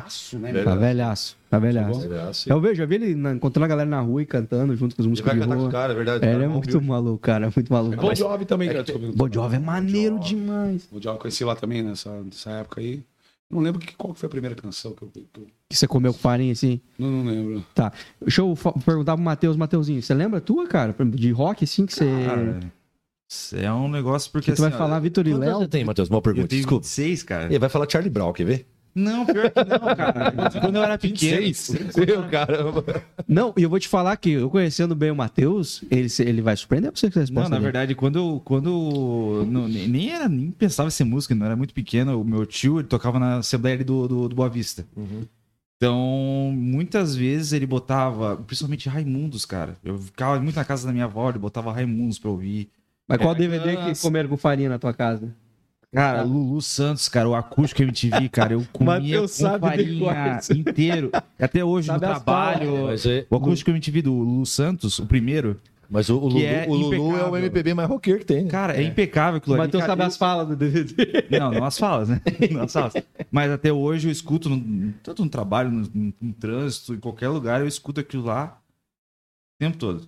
Tipo assim, por mais que, tipo assim, ó, não é o, o- a minha inspiração maior, por mais que tudo assim, mas é um negócio que me pegou, falou assim, cara, eu me imaginava Você fazendo gosta? aquilo ali. Eu Ah, imaginava tá. fazendo aquilo ali. Falei, É aquilo. Né? Por mais que, tipo assim, minha banda, que, eu- que eu escutei muito mais depois, durante o meu crescimento como músico, né? Por mais que não seja uma banda eximiamente boa musicalmente, que era o Raimundos, por mais que era muito foda, mas... Gostei demais também. É, Raimundos mesmo, né? Enfim, aí tu vai, vai pra System, depois tive várias fases. E eu sempre ia comendo todos os álbuns possíveis, assim, do negócio. Sempre fui muito metódico, né, pra, pra, pra, pra ouvir música. Então, tipo, ah, não, eu tenho que... Quando eu começava a pirar com uma coisa, eu ouvindo do primeiro, ia conhecendo história, conhecendo isso aqui, isso aqui, isso aqui. Pra você ver- pra você ver a diferença cultural dos lugares que eu tava falando pra você, de vocês. É, quantos anos você tinha quando você escutou System? Quando eu escutei System, eu tinha, acho que meus 11, 12 anos. Cara, eu fui escutar System a primeira vez aqui em Santa Catarina. Sério? Pra tu ver a diferença cultural. Tipo assim, não tô botando a culpa lá. Talvez foi falta de interesse. Às vezes não, porque na nossa época é um pouco mais diferente, porque a gente, por muito tempo, teve que buscar nas revistinhas. Sim. Você lembra, né? Não tinha internet. Então hoje era mais fácil. Hoje, hoje é mais Hoje fácil. é muito mais fácil. Então, quando eu cheguei aqui, já tava mais fácil, um pouco mais fácil. Mas, cara, esse tipo de banda, Rage, Rage Against the Machine, é, é, System, o que mais? É, é, isso tudo eu fui conhecer de verdade aqui. Uhum. Ah, então agora vocês vão ficar ali, cara. Eu vim do interior do Paraná, numa cidade chamada Laranjeiras do Sul. A cidade, nossa, é muito pequena. Tamanho do Iririu, mais ou menos ali. Bem-vindo e volte sempre, essa é a mesma placa. É. Você está. Você está. Já passou. É muito pequena mesmo, mano. É muito pequena. Só sabe. Não é desse jeito que tem dois trevos na cidade, que é um dos maiores orgulhos que a gente tem. Tem dois trevos. É, Mas ah, então as coisas. A gente não tinha tanto acesso também. Eu sou de 90. Então minha adolescência foi ali 2000 e pouco. A internet estava começando a bombar na cidade grande, mas daí para chegar na minha cidade ia chegar uns 7 anos. Tudo chegava muito depois lá. Quando o Sandy Júnior acabou, eu virei fã deles. brincadeira, brincadeira. Que lixo. Não, não. Mas eu. Mas eu, meu vizinho, eu tinha um vizinho meu, cara, que é aqueles vizinhos, não sei se tinha lá no interior, os caras que montavam, pegavam caixa de som de vários rádios diferentes, faziam um trio elétrico de caixa de som pra ouvir som a vizinhança ouvir o que eles estavam ouvindo. Aí eu tinha um vizinho assim que ele ouvia muito rock, cara. Ouvia muito rock e tal. E, e eu não fazia ideia, porque era em inglês, uma berraceira muito grande, solos muito longos de guitarra. E eu pensava, cara, esse solo não vai acabar nunca mais. E aí, quando eu fiz amizade com ele, assim, de começar a frequentar a casa dele, que eu daí tava rodando DVD, às vezes, Your Illusion, tá ligado? Fiz amizade com ele pra ver se ele diminuiu o som. Você tinha como ele daí baixar? acabou. Ah, E aí, cara, conheci o Guns N' Roses, assim, mano. Que, tipo, uma- eu tinha ouvido muito já, porque ele fazia questão que todo mundo ouvisse. Mas eu não, não tinha visto os caras, assim, que também é outra É, tem uma parada. estética, é. Tem, vocês também quero que vocês falem sobre isso depois, né? Porque você ouviu Metallica, eu, eu também ouvi Metallica. Quando eu vi pra mim, eu me, me assustei um pouco. O baixista do Metallica, se eu sonhar com esse cara, eu acordo assustado. Mas o, o Guns, aí eu ele tava assistindo Your Illusion, cara. E aí eu vendo os caras tocar ao vivo, um palco gigantesco, o Axel correndo como se fosse uma maratona de cueca box ou short, seja lá o que ele tava usando. e, bem- e aquele estádio enlouquecido, o Ax, o Slash não dava pra ver a cara dele, ele usava uma cartola e guitarra com dois braços. Eu pensava, mano, que bagulho muito louco. Me apaixonei, cara, por Guns N' Roses aí. Aquele show no Japão. No show do Japão. É. Meu, eu assisti. Comia com farinha também. Então, aí eu conheci o Guns. Bom, né? Aí eu conheci o Guns e aí eu comecei, tipo, querer descobrir que música é essa. E aí, pô, o Guns tinha um monte de clipe. Os clipes do Guns eram um bagulho, produção cinematográfica, né? Pô, cara, os caras. É, Number Rain, que é, porra, uma das minhas músicas preferidas até hoje. É, e aí, as clássicas, né? Sweet Child Don't Mine, é, Don't Cry, enfim. E eu assistindo os clipes, tem um clipe que ele joga uma guitarra do precipício, o Slash, cara, que, é- nossa, eu lembro daquilo, fico pensando, cara, o cara jogou uma guitarra do precipício só pra fazer um clipe. Eu- nossa, que vontade tá lá embaixo pra pegar, né, a guitarra. E, e eu me apaixonei por Guns e foi a primeira banda, assim, que, tipo, cara, que, tipo, falei, cara, rock é uma parada muito massa. Daí, Qual que é a banda que te influenciou realmente? aí, é... não, que me influenciou aqui pra... pra... Pra ser músico mesmo. Mas daí já... Eu sei não quer. Ah, daí eu conheci a banda que vocês não conheciam, né? Até pouco tempo atrás, que é a Reação em Cadeia. Eu abri show pra eles. Tá brincando, Douglas. Eu vou falar uma parada, depois eu conto. Vai, continua. E aí, porque as minhas músicas preferidas do Guns N' Roses eram tipo Don't Cry, November Rain, então vocês já pegaram qualquer linha de música que eu gosto, né? Eu brinco que eu devo ter sido feito. Meu pai e minha mãe estavam ouvindo Braiadas, porque não pode ser que eu, que eu nasci muito depois do Braiadas, eu sou apaixonado nas músicas desse cara. Então a minha pegada é essa. Aí quando eu eu conheci mais o Reação em Cadeia, os caras só cantavam isso. Tipo, Reação tem poucas músicas que são mais. é, Fervorosa. Fervo- É, músicas de outro. É mais balada romântica, hard rock romântico e tal. E em português, que o Guns N' Roses me quebrava nisso aí, que eu já falava português errado. Em inglês eu não fazia ideia do que o- que o Axel tava cantando. E aí me apaixonei por Reação em Cadeia, cara. Ali eu peguei gosto. Eu falei, cara, eu também quero ter banda, eu também quero fazer isso, eu quero cantar música que faça as pessoas se emocionar, que conte histórias, que marque o momento das pessoas, assim. Aí eu desisti de ser o Axel. Falei, não, quero ser um cara um pouquinho, que eu tenho preguiça de ficar correndo num palco também. E eu de cueca. Desistiu de ser. É, eu não tinha cueca box, eu usava asa delta naquela época, eu era um adolescente. Eu pensei, eu correndo de asa delta num palco, vai ser a coisa mais ridícula que tem.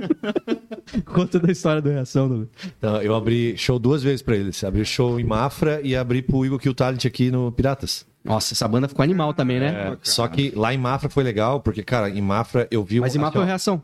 Em Mafra foi reação. Cara, assim, ó, eu nunca ouvi uma história boa do Jonathan. Com Todo- pessoa física? Como assim? pessoa. Ele, cara, ele é o cara... Eu nunca ouvi uma história sobre ele, então. Tenho- eu tenho, eu tenho um, eu conheci uma pessoa, por acaso, não foi muito por acaso, que trabalhava num hotel, nem trabalha mais, nem mora mais lá, mas morava em Porto Alegre, trabalhava no hotel. Ela falou que no hotel que ela trabalhava, ele era proibido de entrar. Caramba. Porque ele, ele era metido a fazer igual os caras dos Rockstar. anos 80. É, quebrar tudo. Quebrar tudo de bobeira, de bobeira. Disse que não tava nem louco nem nada, mas quebrava. Enfim, ele disse que ele era, é uma pessoa difícil. Sempre ouvi. Mas, cara, eu vi ele fazer uma coisa que eu nunca vi ninguém fazer na vida. A gente tava tocando um galpão que era usado pra fazer é, essas paradas de bandinha, sabe? De, Aham. sabe? Sim, de, sim, né, sim. Essas... E aí, cara, cara, cabia umas, sei lá, umas 5 mil pessoas naquele lugar. Mas não tava cheio. Mas estavam 70%. Então, cara, tinha um mar de gente, era legal porque tava legal pra caramba. E aí a gente tocou antes. E, cara, eu não conhecia muito bem reação. Eu lasquei, cara. Eu lembro que a primeira música que nós tocamos foi B.I.O.B. Eu errei totalmente, errei no repertório total. E foi eu que fiz o repertório, eu errei total. Assim. Uhum. Mas, e a gente foi porque o dono do galpão gostava da gente, gostava de ver a gente tocar. legal. E ele falou: não, eu quero que vocês vão abrir, eu vou falar com o produtor do evento, não sei o quê, porque eles só locaram pro evento. Eles não tinham nada a ver com o negócio. Mas aí eles, né, Tá. deram, ele foi- deu um jeitinho, não, vocês vão abrir. Nem ia ter banda de abertura, mas não, vocês vão abrir. Aí a gente abriu. Cara, quando a gente chegou pra passar o som, eles estavam passando. Eu já cheguei, o Jonathan tava fazendo gutural. Berrando alto, assim. Microfone. Égua. Beleza. Aqui, né? Não, não. Tal. Tá, mas a Tô- reação é mais, é mais- mais pop? Não, a reação é o, tipo é um o. LS Jack. É a Uma malta. voz um pouco mais foda. É a malta. Tá, mas, mas um gutural no. no- Não, não, não. Isso também nada a ver. É. Nada a ver. Não, ele tava fazendo gutural de passando som, assim. Ah, tá. Isso que eu tô falando, passando som. Eu vi aquilo e falei, cara, que que é isso? Mas ele dá uns berrão numas músicas. Não, então, mas aí beleza. Quando. Aí eles passaram o som, tal, de boa. Ele, ele meio que sumiu, o Jonathan sumiu, os músicos ficaram ali, batemos um papo, tal, fomos passar o som. Depois que a gente tocou, eles entraram. Ele fez uma coisa que eu nunca vi aquilo na vida. Cara, tinha muita gente, o galpão era muito grande. No meio de uma música, ele fez assim pra banda, ó, para, para, devagar, baixinho, baixinho. Foi tocar. Ele foi lá pra frente, tinha o palco era assim e tinha um Uma pra passadinha, frente, assim, é. Ele foi lá na frente e cantou sem o microfone. E todo mundo ouviu. Eu juro, eu tava lá no fundo. Potência eu tava lá no fundo, eu e o. Jota, eu lembro até hoje. O Jota tocava comigo, tava eu e o Jota lá no fundo. Vou perguntar pro Jota se eu tô mentindo. O- ele cantou sem nada, com aquele puta daquele PA, ele cantou sem nada. Uhum. Ele berrava assim, cantava assim. Eu ouvi, todo mundo ouviu, a galera respondeu. Não lembro que é a música, não lembro a música. E, e aí eu olhei pro Jota, assim, o Jota morreu. Eu falei, que que é isso, velho? E ele cantou, beleza. Ele foi, pegou o microfone de volta. No- depois, cara, eu falei, cara, tem alguma coisa aí. Aí eu fui falar, eu vi que ele tinha um técnico, da, a gente ficou atrás da, da, da, da House Mix, e eu vi que ele tinha um técnico só pra ele, pra voz. E eu fui falar com esse cara, depois lá no camarim, que a gente tinha acesso, né? Aí eu fui falar com esse cara, eu falei, mano, o que, que você botou na voz desse maluco? Porque eu já tava, eu já tava trabalhando com o estúdio e tal, Aham. aí eu já tinha mais ou menos na mãe. Eu falei, o que, que você botou na voz desse maluco ali? Ele falou, cara, aí ele abriu o note, assim, era o Mac, assim, ele abriu. Falou, cara, eu te mostro. Só reverb. O reverb que eu uso aqui é indispensável. Eu não, é reverb compressor. É indispensável. Eu não uso outro. Não tem mesa no mundo que faz o que esse reverb faz, mas só. Mano, resumindo, esse maluco é uma potência vocal que eu nunca vi na vida. Eu, vou, eu ouso dizer, no Brasil Não não tem. tem, ninguém que canta igual ele. No rock não. Uhum. Não, Não tem, tem. Renato. Não tem, Renato. Cadeia. É, o vocalista do Reação. Jonathan. Tanto é. Chupa mundo! Vou procurar. Aí, Vou eu sou procurar. um poser, eu sou um bosta, Eu, mas não eu sei gosto, escolher meu eu não gosto do estilão. Até gosto, porque tipo, acho legal. Tipo assim, eu não gosto muito das letras dele. Não faz muito a minha cara, assim. Mas as músicas são boas, é inegável. E é, o é, e o é Talent, pop. na sua maneira? Então, mas, acho é que foi, uma por, foi parada, por né? isso que ele foi escolhido. Como é que Porque, é? mano, o Igor É, é uma banda- O Igor Talent foi assim. É, uns uma- Vingadores violentos. Esses É, é o, o Dolabella é um batera que tocou no Sepultura, inclusive, É. tal, o produtor lá do Rio de Janeiro e tal. E ele quis montar, saiu dos projetos tudo e montou uma banda pra ele. E ele chamou o, esse cara. Esse Só cara, canta em inglês, Ele tava, ele tava no, mas as músicas do inglês. Ele estava no hiato da, da, da Da reação? reação. E aí ele foi. Tocaram no mundo inteiro. Rock in Ring. Foo of Fighters Rock. abriram, eu acho, acho que eles Ah, abriram. Cara, a- o show do Metallica aqui em, em, em Curitiba que eu fui foi ele que abriu. Full Fighters também, né? Então, Fighters tipo, fez é. Então o Igor que o Talent tocou o mundo inteiro. Só.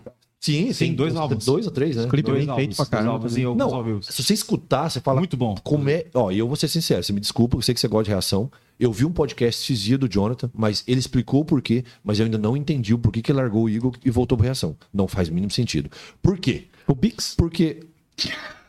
Pode ser? Porque, tipo assim, ó, cara, desculpa, mas nunca que o Reação em Cadeia vai tocar onde o Igor Cutado tocou. Não vai. Não. Desculpa, não vai. Rock in Ring, Monsters of Rock, sei lá mais aonde lá. É, os caras tocavam em Não como festival. internacionalizar a marca, né? Não tem como. Não tá viajando vai, de não ônibus vai. igual E ele largou, ele, ele, quando ele saiu, ele acabou com a banda. Né? Até botaram uma menina lá, aquela menina Ah, do, da- do Far From Alaska lá. Mas hum, dá pra ver que não ia rolar. E aí, tanto é que tá. A banda meio que acabou, assim. E ele voltou pro Reação em Cadeia pra fazer show de novo com Reação em Cadeia. Cara, obviamente pra ele é satisfatório, é ele que é o dono, é ele que deve ganhar mais ali e tudo Sim. mais. Então deve ter alguma, algum motivo. Mas, mano, eu, eu pensaria, eu acho. Eu falei, cara, pô, Sim. tô rodando o mundo, tô tocando na Alemanha, tô tocando na Escócia, tô tocando no Japão, tô tocando em tudo quanto é lugar. E vou voltar pra tocar no sul do país.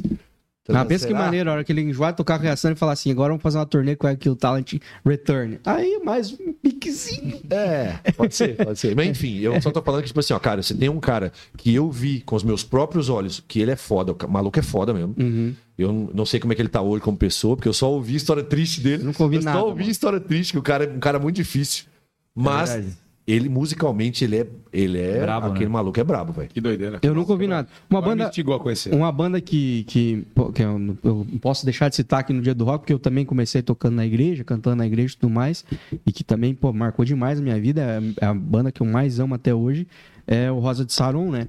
E o, o Guilherme, que é o vocalista do Rosa, que não é mais vocalista do Rosa, pô, também um baita cantor, é um vocalista absurdo também, tá morando na Europa agora. E, e o dia mais feliz da minha vida foi o dia que o Guilherme convidou o Jonathan pra fazer um feat no DVD, cara. Então, mas você, prestou atenção naquilo lá? Eu ia falar sobre isso agora. Não. É igualzinho quando ele chamou aquele outro lá também da oficina. Como é é o nome dele? Mauro. O Mauro. Cara, o, o, o Guilherme, ele tem, um, ele tem um problema. Eu acho que ele tem um problema de autoestima. Porque ele, ele não deixa os caras cantar, velho. Tanto é que, tipo assim, ó. Só o- na casa- só o- naquele o programa Jonathan dele lá foi, é, o Jonathan foi e o Mauro foi, mas ele não deixa os caras se destacar. Brilhar, você diz? Brilhar, exatamente, ele não deixa. Eu acho que ele tem um problema de É autoestima. porque o assim, fala. pitch tem que deixa o cara, é pra, né? Exatamente, cara, mano, e, e ó, o, o Guilherme canta muito, o Mauro canta pra caralho também. Não, o Mauro é um absurdo. O, o Jonathan, eu ainda acho que. Eu achava que esses dois eram os, os caras mais foda. Mas depois que eu vi o Jonathan, o Jonathan é mais foda que os dois ainda. Tranquilo. Uhum. Tranquilo.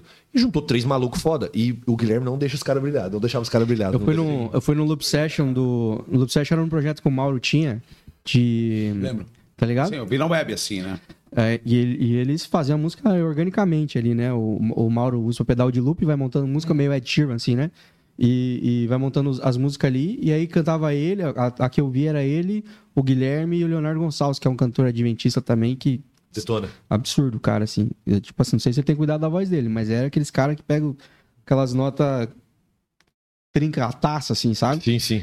É, e muito afinado, assim. Aí te- tem um momento que é uma coisa mais intimista, assim, esse projeto, né? Foi num teatro aqui. E aí eles abrem pra pergunta lá e alguém pergunta sobre aquecimento vocal e tudo mais, com a preparação pra cantar. E os caras começam a falar, né, que o, o Mauro, enfim, o Mauro é, é professor de técnica vocal Sim, e tudo sim. mais, né? Então ele faz desde a inalação, toda a parada ali, é meia hora de preparação pra cantar, é, cuida com o que come, com o que bebe, não sei o que, aquecimento e tal. O, o Leonardo a mesma coisa, e fazendo vários exercícios vocais para O dele é extensão vocal, é fodida, né? E ele foi, e o Guilherme? O Guilherme é um desgraçado, ele tava tomando coca lá e dando risada de nós. É só isso, cara. O cara só vai e canta, assim, porque é uma. O bicho também é um igual o Jonathan, absurdo. é igual o Jonathan. É, esses caras que são O- uns monstros. Agora, não sei técnico- a saúde vocal dele, né? Mas que ele fazia isso, ele fazia. É, ele tem o- um o drive meio técnico natural. do- o técnico do Jonathan falou pra mim lá, o dia que eu perguntei o que que ele colocou, ele falou assim, cara, toda passagem de som, faz 10, ele falou pra mim, faz, faz 10 anos que eu tô com eles, toda passagem de som, eu acho que esse desgraçado vai ficar sem voz. E ele não fica. É, ele falou, ó, eu, eu- toda vez eu falo pra ele, para, velho, vai dar merda, uma hora vai dar merda isso aí. E ele nunca ficou sem voz. Não, Então, ele- é, tem uns ele é- caras que nascem com virado pra lua mesmo. né? É, Então, esses caras são A fodidos. gente faz um segundinho. Já era. Acabou. Acabou, acabou, acabou a o show da galinha da voz. da-. Ei, eu, eu queria fazer um, um quadro com vocês aqui, mas antes eu queria perguntar, é, só porque é, a gente é de gerações diferentes do, do, do rock, assim. Chamou de O- velho mesmo na lata. O Matheus, acho que é o. Matheus é o. A gente desse lado da Não, não. Do lado de cá, os barba branca. Do lado de lá não tem mais barba branca. O Matheus é, o- é o, é o nosso caçula aqui. O Matheus já. Mas mesmo assim foi ouvir coisa muito velha também, né? Foi, ouvir música que, enfim, não é da geração dele, tirando o Raimundos ali. É, eu fui curtir, eu não, não falei sobre isso, não citei isso, mas me apaixonei por Guns N' Roses, como falei na minha cidade interior, as coisas demoram muito a chegar. E eu comecei a querer ouvir tudo, cara. Os os outros Your Illusion, os, os clipes, os DVD, o que tinha do, do, do Guns. E aí, quando eu tava viciado, eu perguntei assim, e quando é que eles vão lançar coisa nova? Ele falou, então, cara, os caras fazem uma cara que estão parados já. Eu me apaixonei por uma banda que tinha acabado, tá ligado? Que eles estavam naquela história de, de lançar um chinês Democracy, uma parada assim. Sim, Chinese Democracy. E aí nunca saiu essa parada, assim, tá ligado? Tipo, tipo, demorou. Quando, quando eles começaram a falar em voltar, eu já tinha nojo, já não gostava mais de Guns, assim, porque desde já tinha descoberto 100 bandas, assim, né? Ainda tem minhas músicas preferidas, os caras ainda tem um lugar no meu coração, pelo, pelo que eu falei. Mas, tipo assim, é aquela parada. O cara é, é, demorava muito chegar a informação lá, eu acabei me apaixonando por um. É como se apaixonar Já por um artista acabado. que tinha morrido, tá ligado? E, porra, e obviamente, meio que acabou mesmo, né? Porque é, o Axel veio a cantar publicamente muito tempo depois e já não era o cara que, pro qual eu tinha curtido cantando, né? Porque, obviamente, cagava pra voz dele, né? Não tava preocupado com isso. Hoje é mais interessante ir no show do Slash do que no show do Guns hoje. É. A Miles Kennedy é outra coisa, né? Outro nível, né, cara? O cara Mas canta com o pé Kennedy nas é- costas, sim, cara. sim. Tem- É, é, mas é, mas é, eu, eu pude ver o Guns. é, a primeira, a primeira coisa que me cativou foi ver os caras assim tocando, assim, foi é, até porque os caras eram, como não são músicos virtuosos, mas os caras são performáticos demais, né? O Matt Sorum com a batera que tá tomando os olhos dele, é, Dizzy, é, Duff, os caras são muito, eram rockstars, mesmo, então os caras te chamavam a atenção e me ganharam nisso aí, eu, um adolescente, pô, tá louco. Vocês foram cativados pelo áudio, né? Tipo, o Metallica foi no Discman. Discman. Como é que foi ver o, o Metallica a primeira vez que você viu os caras tocando, que você viu a banda, que você viu como é que eram os caras e... A primeira vez que eu vi os caras foi no encarte do CD da- do, do Reload. Eu não sabia como é que eram os caras. Eu fui ver eles a primeira vez. Na realidade, o, o encarte do Black Album, porque lá tinha o encarte, é só um- uns esboços assim deles, né? Um, umas pinturas de cinza assim. Aham. Então não dá pra ver. Aí eu não comprava essas paradas porque eu era moleque, mas meus primos compravam. E eu tinha um, um som, minha mãe tinha um som em casa que tocava CD. Eles não tinham, só tinham Discman. Eles iam ler em casa pra escutar as coisas que eles compravam a primeira vez. Coisa boa. Aí eles, a primeira vez, chegaram lá com o disco, com o Reload. E aí eu fui ver os caras a primeira vez. E eu não sei se você já viu o encarte do Reload. Cara, é o encarte mais ousado, que eu acho que eu posso dizer, o encarte do disco do Metallica. Sabe, tem... Eu nunca vi. É, é um encarte um pouco mais ousado. Tem umas fotos, assim, que pra época, é, talvez seja, fosse uma coisa um pouco mais agressiva. Tem uma foto do James é, com a língua pra fora, assim, pegando água do chuveiro, sabe? Uma- não é nada demais. Mas era uma coisa um pouco mais ousada, assim, pra aquele tipo de coisa. Os caras um pouco sem camisa, tem eles com uma. Tem um making off que eles pegam desse disco. Eles pegam a, a menina que serve eles, bota ela de quatro. Mas é- ela, ela dá risada, porque ela conhece os caras, e- mas é brincadeira. E começa a brincar de bater uma camiseta nela assim, sabe? Cara, isso hoje ia dar uma merda. Nossa. Então, tipo assim, ó, você vê que os caras eram. Então eu fui. Foi meio que um choque, tá ligado? Aham. E ver os caras a primeira vez foi no encarte. E eu fui tocando. conseguir ver YouTube. Aí, aí quando veio o YouTube, Sim. entendeu? Muito tempo depois, assim, que eu fui ver. O que, que você achou do baixista quando você viu a primeira vez? Cara, pra mim é o melhor baixista que. Mas não te Metallica não- assusta esse índio, não, cara? Não, não, não, não, não. Mas é que tá. Eu conheci o Jason. É. Ah, tá. Pra mim, o Jason não tinha que sair. Ah, ele é a cara do Metallica. Do, do True Religion, né? Ele não Eu tinha não que sair. faço ideia quem é esse cara que você conhece. Não, Muito ele, bom, cara. ele é a versão. Se, se você olha pro James, você fala, "Oh, um cara punch na frente. Ele é mais que o cara, assim. Você tá louco. Não, é, cara, o, o Jason era, ele é a- ele não tinha que ter saído, na minha opinião. Esse cara que tá tocando agora, ele é um, ele é um, ele é bom, baixista e tal, mas eu ainda não- eu até hoje eu não acho que ele combina com o Metallica assim, é a minha opinião. Se esse cara me encara no meio do público, eu vou embora. Fala, sai fora, louco. Mas ele é baixinho, tá? Ele não é grandão. Não, eu sei que não, mas ele é assustador. É pior ainda.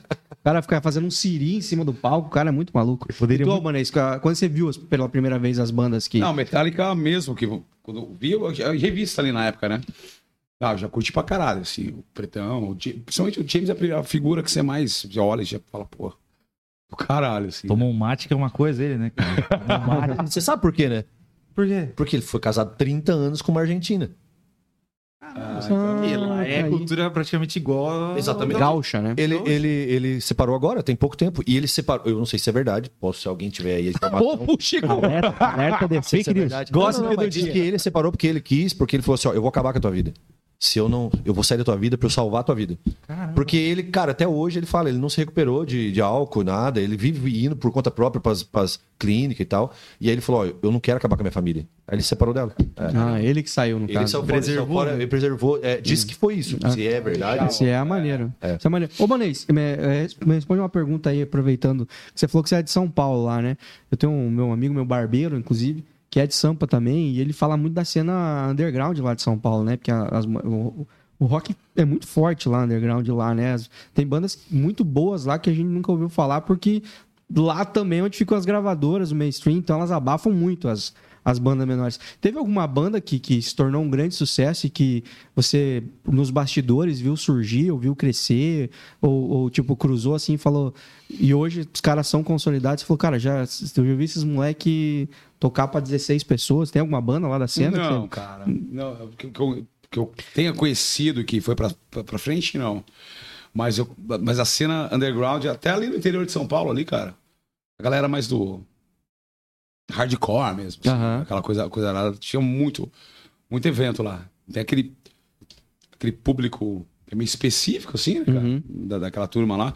Tinha uns amigos que, que tinham banda lá. Chegou em hangar lá, não? Em Sampa? É. Não, não, não. Eu, cara, eu é, minha vida ela foi muito entre Itapira, né? Itapira, São Paulo, Itapira, São Paulo, aquela coisa. Mas minha vida musical, assim mesmo. Ela começou depois que eu fui pra Itapira em 2000, cara. 2000. Quando eu conheci a mãe da Lívia, Carol. E. Pô, dela era. A gente se conheceu numa banda, né? Então, pô, aí, os dois musicistas. Foi ali quando foi, foi eu comecei a estudar, mesmo, tipo assim, a entender o que estava acontecendo, aquela porra cantando para um carvalho, né? Pô, agora eu vou acompanhar essa mina aí, eu preciso saber o que tá acontecendo. Que ela vinha com uns lances lá, umas músicas. Eu falo, meu Deus do céu, tinha que se pra, desdobrar. pra onde que vai isso aqui? Tinha que se virar. Aí deu uma crise lá existencial. eu fui atrás de ten- tentar entender as coisas, né? Mas eu. ah, mas em Sampa você não tinha. Eu lembro que tinha o. Aeroanta, cara. Putz, que era, eu acho que era na, Isso é o quê? uma casa de show lá de. que era underground pra caralho. Lá, eu lembro que a gente tinha banda na época, a gente queria tocar lá, mas a gente não, tinha ainda o know-how pra tocar na casa, assim. Altos covers lá. Era uma casa famosaça, assim. Que eu sei que São Paulo. tal, São. Paulo é um, é um pico que. é- é- faz falta isso aqui em, Pinheiros. em, em Joinville, inclusive, de, da galera fazer uma casa uma vez por mês aí e botar cinco, seis bandas a tocar, cara, pra, pra, pra fomentar mesmo a cena. Porque, pô, é, a, a- geração que tá vindo agora, ela só. é, eu falei com o Matheus isso- sobre, sobre esse assunto esses dias. A geração que tá vindo agora, ela só vai ter contato com o rock se ela quiser. Diferente da gente com o rock veio, tá nós. Mas isso é, isso é culpa nossa. Tá Tá ligado? Mas o que eu tô Também, dizendo. claro. E aí, se, se, se existirem espaços que fomentem isso, onde os cinco roqueirinhos da escola têm espaço para ser ouvido, talvez esses cinco virem 10, Então, ó, virem isso é 15. interessante, cara, você falar isso. Porque eu tenho a minha filha daqui também, que é filha da Lili, mas hoje é minha filhota também. A Mariana. E ela, porra, ela. Até pela influência em casa, né? Ela sempre ouviu muita coisa boa por causa da Lili, né, cara? E hoje ela ouve rock para caramba, né? E ela defende muito essa onda na escola. E, cara, ela conta pra mim da turma dela assim, meu, tipo, cada um curte o que quiser, né?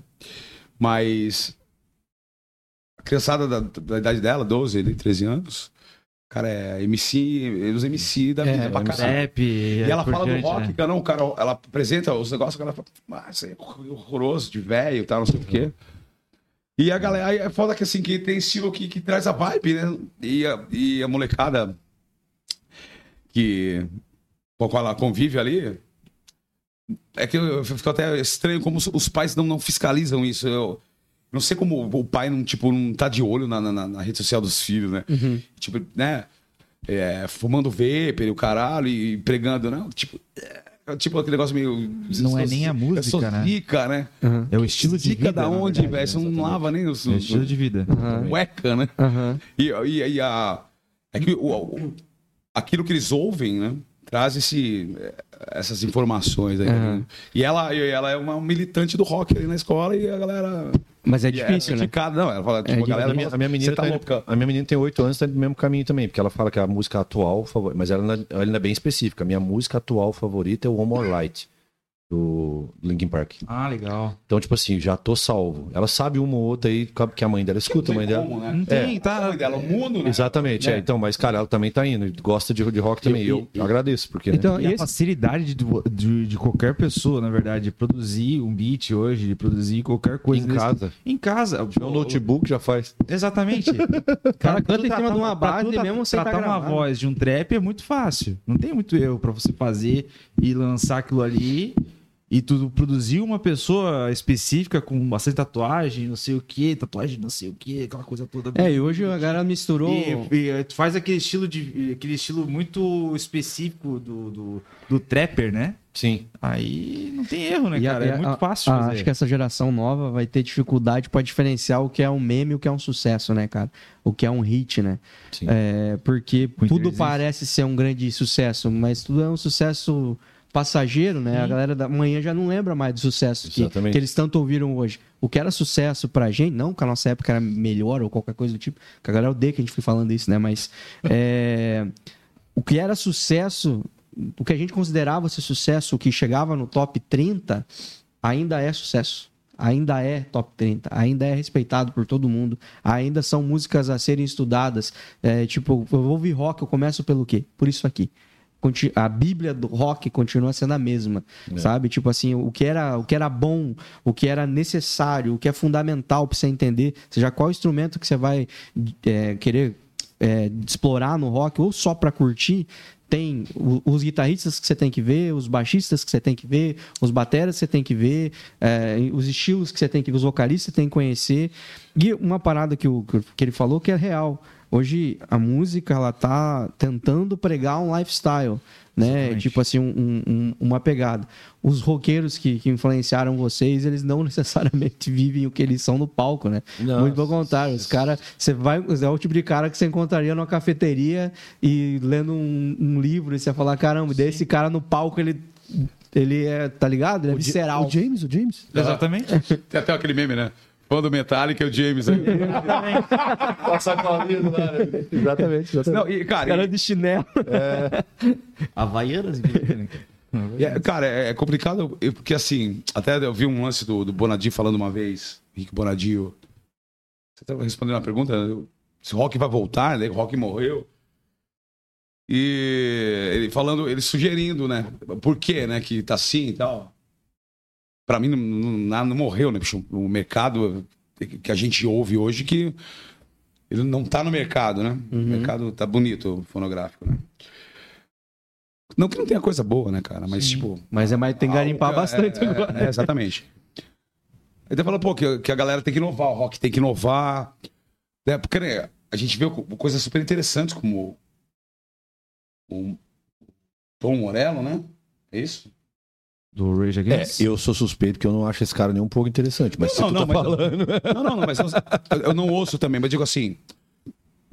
É, De trazer. trazer algumas sonoridades diferentes, aquela Aham. coisa. DJ, né? Entendi, entendi. Nesse sentido. Tá. Mas, beleza.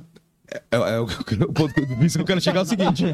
Eu te quebrei, né? Foi mal. Não, teu raciocínio, Não é isso, é que eu entendi o que você falou. Tipo assim, eu também não sou um cara. Eu não, não, Politicamente gosto não do tem cara como, assim. né? Eu gosto de. to- Eu, eu, eu dizer o seguinte: Por movimentar a roda, girar a tocar roda. guitarra é tocar guitarra, tocar bateria, tocar batera. O que o Bonadinho sugeriu é que tem que inovar, mas vai inovar o quê, bicho? Você vai virar guitarra de ponta cabeça, você vai tocar com copo, você vai. Exatamente. Vai virar tudo music, né? Não tem que. Não, rock é rock, cara. Toca guitarra, toca guitarra.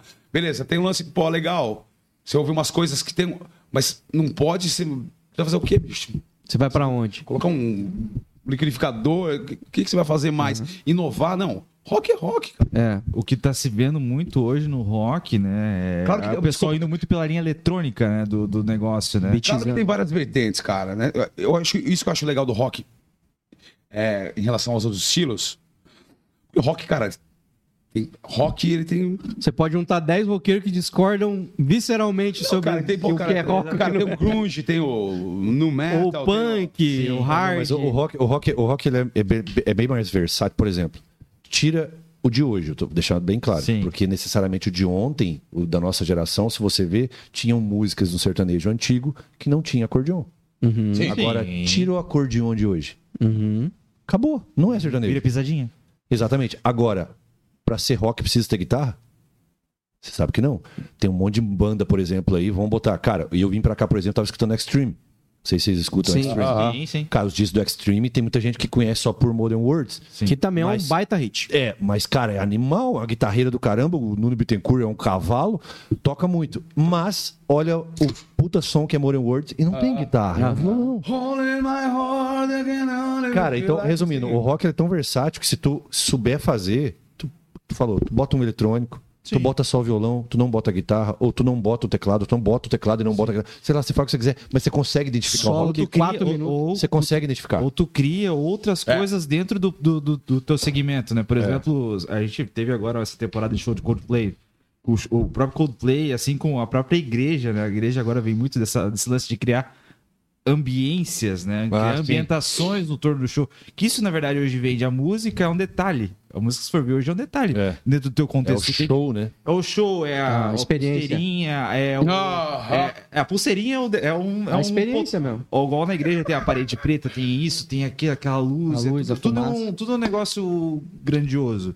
Né? Pra- e a música é só um ponto. Se for ver, se botar quatro negros pra tocar lá, não vai fazer aquele som todo, mas tem Toda a ambiência, né? Sim, todo sim. aquele detalhe, E né? falando desse lance da- dessa versatilidade, do rock, né? De, você ouvir, pô, você ouvir, você ouvir Metallica, você ouvir Extreme, o Nuno baita, guitarra. É rock, tudo é rock, né, cara? E É uma coisa muito diferente da outra, né? Total, Uhum. total. Só que é rock, né? Sim. O, o, a- voltando ao lance do sertão, embora hoje seja o dia 13, né? É, o mercado hoje, cara, o foda é o seguinte: é, as letras, elas, o tema é meio o mesmo, né? Sempre. E, cara, é, e tudo começa com. Ah, sim. Tipo assim, assim é o percussionista do tipo Bob assim, Marley. cara, É a mesma. Eu ouço, eu- hoje eu ouço bastante, bastante rádio, assim, enquanto às vezes estou dirigindo, né? E às vezes para numa rádio que tá rolando o sertão, é óbvio, né, cara? E, e vem uma atrás da outra. É Tudo, é tudo muito igual. Não, não tem problema nenhum em ser sertanejo, cara. que nem uma rave. Né? Não tem problema nenhum. A gente fala. Eu conheci coisas muito boas do sertão, né?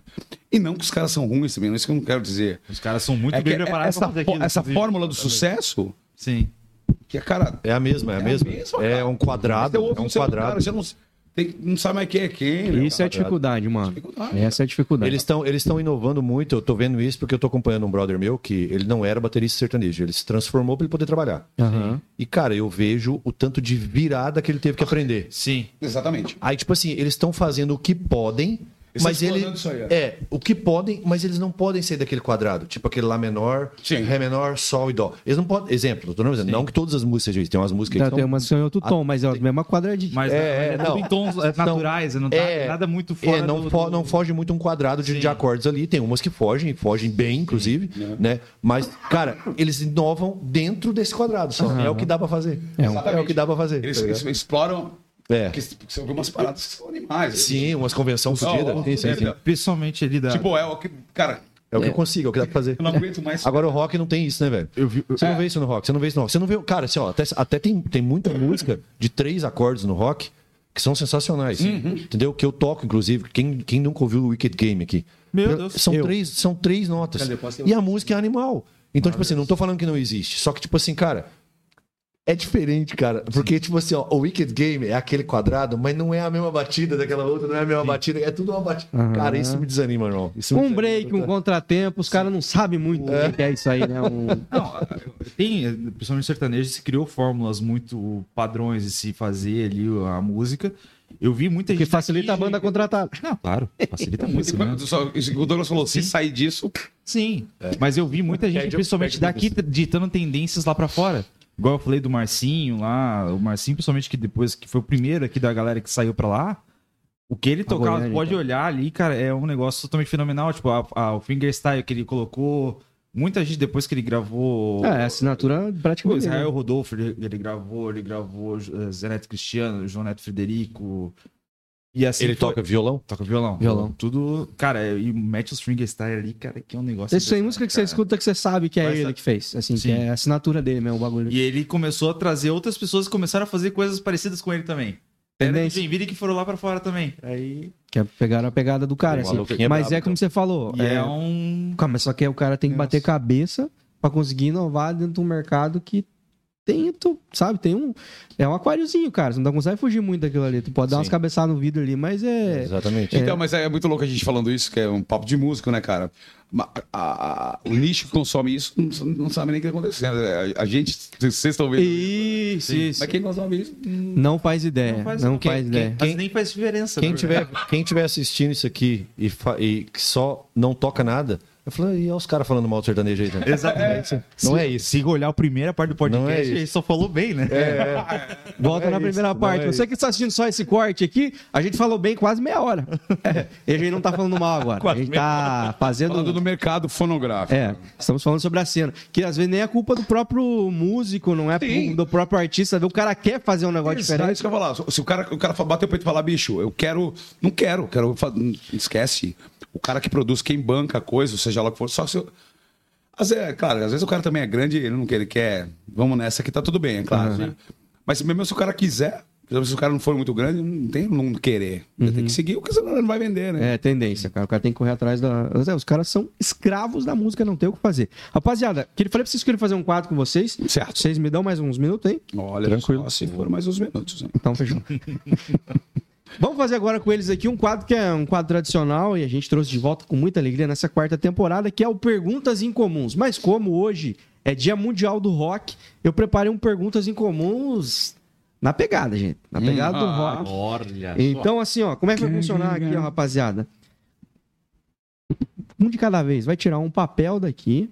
De cada papel desse tem uma pergunta. Vai escolher uma outra pessoa para responder a pergunta. É quase um jogo da Discord. É. Tá ligado? Vê a pergunta, aí você vai pensar assim: queria saber o que, que Fulano vai responder. Pergunta pra Fulano. Começa por ti, meu querido co-host Matheus 7. Vamos lá. É, todas as músicas do mundo serão deletadas, mas você pode escolher três para ouvir para sempre. Quais seriam? Um... Eu escolho alguém ou posso... Escolhe um dos- qualquer um dos dois. Dos dois. Eu posso escolher- Essa... É. Douglas, vai lá. Todas as músicas. Entendi, entendi. entendi. Todas serão deletadas. Você... Três pra ouvir pra sempre. Vai ter que baixar no Forshared lá. Eu A primeira é Turn the Page. De quem? Ela é do Bob Seger, porém a versão do Metallica. Show. Turn- a primeira é Turn the Page. Cara, É uma pergunta difícil, eu já fiz essa pergunta, cara. puta merda, mano. Vai instintivamente. Depois você pensa: meu Deus, eu não vou aguentar ouvir três vezes seguida essa música. Mas agora vai no instinto. Cara, eu acho que um- uma- uma delas é a- a original, Wicked Game. Essa música é sensacional. De quem? Ela é do Chris Isaac. Teve uma versão Tem gente que porrada acha... de gente, né? Não, tem nego, banda de metal que gravou, coisa errada. É, mas é, tem gente que até acha que é do, Do Cor- vocalista do Ahá. Que o Chris Isaac é o vocalista do Ahá, mas não é nada a ver, tá ligado? Eu já vi gente falar que era do Corey Taylor. Não, não. É que ele canta ela, ele canta ela. Sim, sim, É. já vi gente falar isso. Acho que pode ser ela, porque é uma baita E a música. terceira? Cara, a terceira. Cara, vocês vão me excomungar aqui, talvez. Vocês não, porque eu sei que vocês tocam esse som, se não me engano. Mas quem escuta fala, quê? O Douglas falar uma coisa dessa, porque eu peguei um repúdio do cara. Mas essa música, mano, até hoje eu, eu fico impressionado por ser, não ser uma. Porque é difícil você ver uma música atual boa. Não é boa mesmo que você fala, cara, ô, esse cara acertou nessa música aí. Retorno de Saturno. A gente não toca, mas você mandou bem. Eu já, a gente quase tocou, mas tu não tava na banda na época. Essa é, do, é do Detonautas. Eu não ouço Adoro mais por questões políticas mesmo. Eu não tenho vergonha de falar isso. Não tenho vergonha. Eu acho, eu acho que o, o Tico virou um babaca. Mas enfim, não vou desmerecer o que A ele já obra. fez. A o que obra. ele já fez. O que ele faz agora eu não quero saber. Mas Aham. o que ele já fez. E essa música, cara, ele foi feliz demais nessa letra. Eu não sei se foi ele que compôs. Se eu não me engano, não. Foi o aquele guitarrista que morreu, cara. Morreu assaltado. Foi bem nessa época. Ah, pode ser. Então, enfim. Mas assim, ó, eu Mais posso, um motivo pra posso você me gostar mais arrepender. da música. pra você gostar mais. música. ouvir o tempo. É, mas assim, ó, posso me arrepender depois e lembrar, putz, não pensei em tal música, assim, mas agora Vai acontecer. pronto, assim. Não, ó, vai acontecer. Se eu te garanto que uma coisa vai acontecer, é você ficar pensando depois. Ah, deveria ter falado outra música. Essa, essa pergunta podia valer pra ele também. Que, que você conseguiu pensar em três aí? Deu tempo de pensar. Deu tempo de pensar. Renato, vai. Consegue, Renato? Consegue? Então vai. Renato, pega um, um papelzinho aí e vê a pergunta e escolhe pra quem você vai perguntar.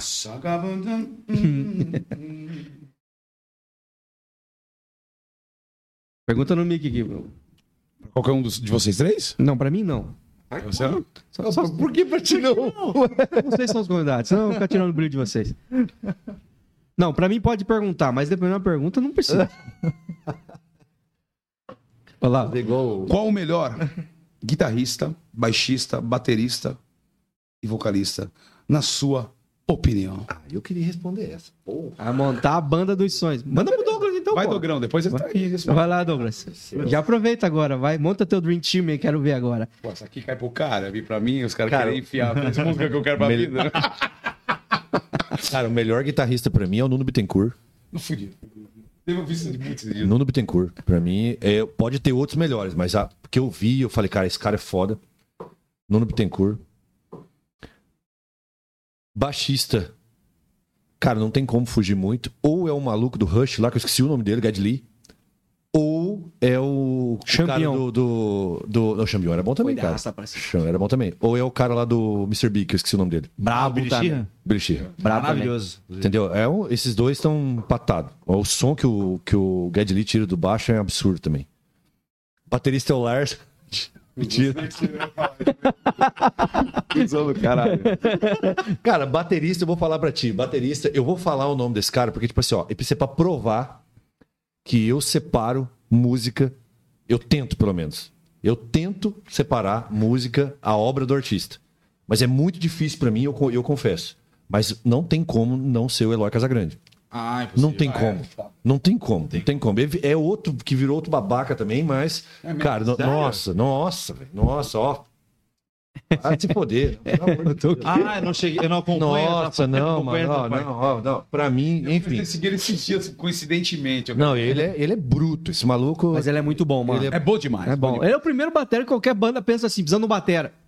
Né? Eu acho maravilhoso aqueles vídeos que o pessoal pega, aquele, usa aquele, aquele equipamento lá que isola a bateria e o pessoal coloca música de igreja, cara, pra ele tocar Não, o ele worship. tocar assim. Pô, fica fica animal, muito fica louco, animal, fica animal.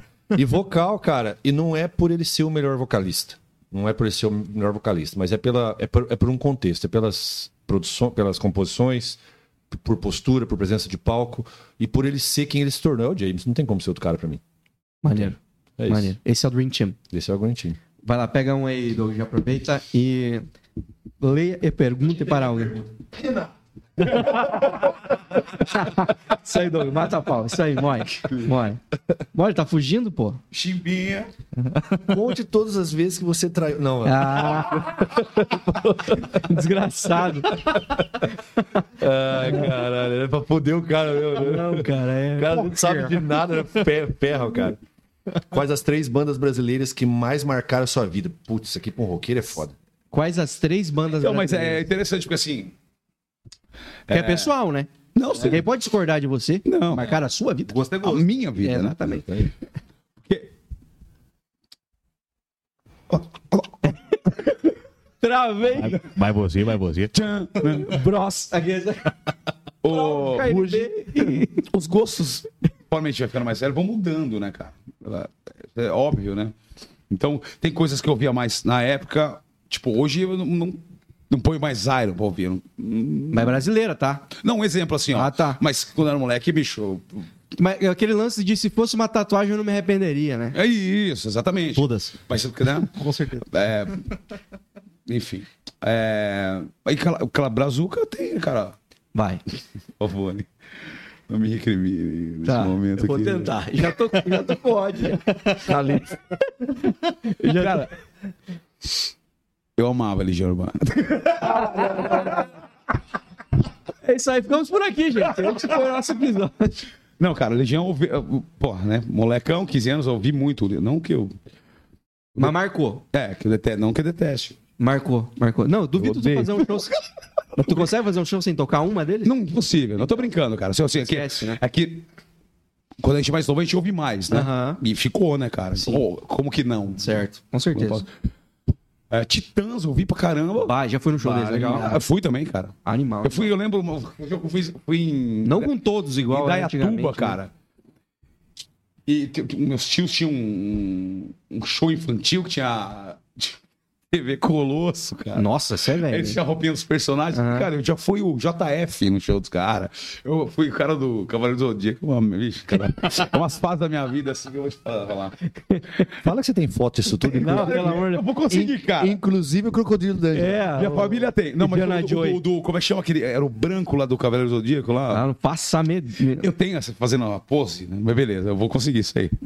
Prometo, cara. Meus- parentes têm. Cavaleiro do Zodíaco da nossa época, né? Da época dele. Pô, muito, cara. Não, eu não. De Deus. Eu não sei nome de personagem, mano. Comprou no, no- no Mercado Negro.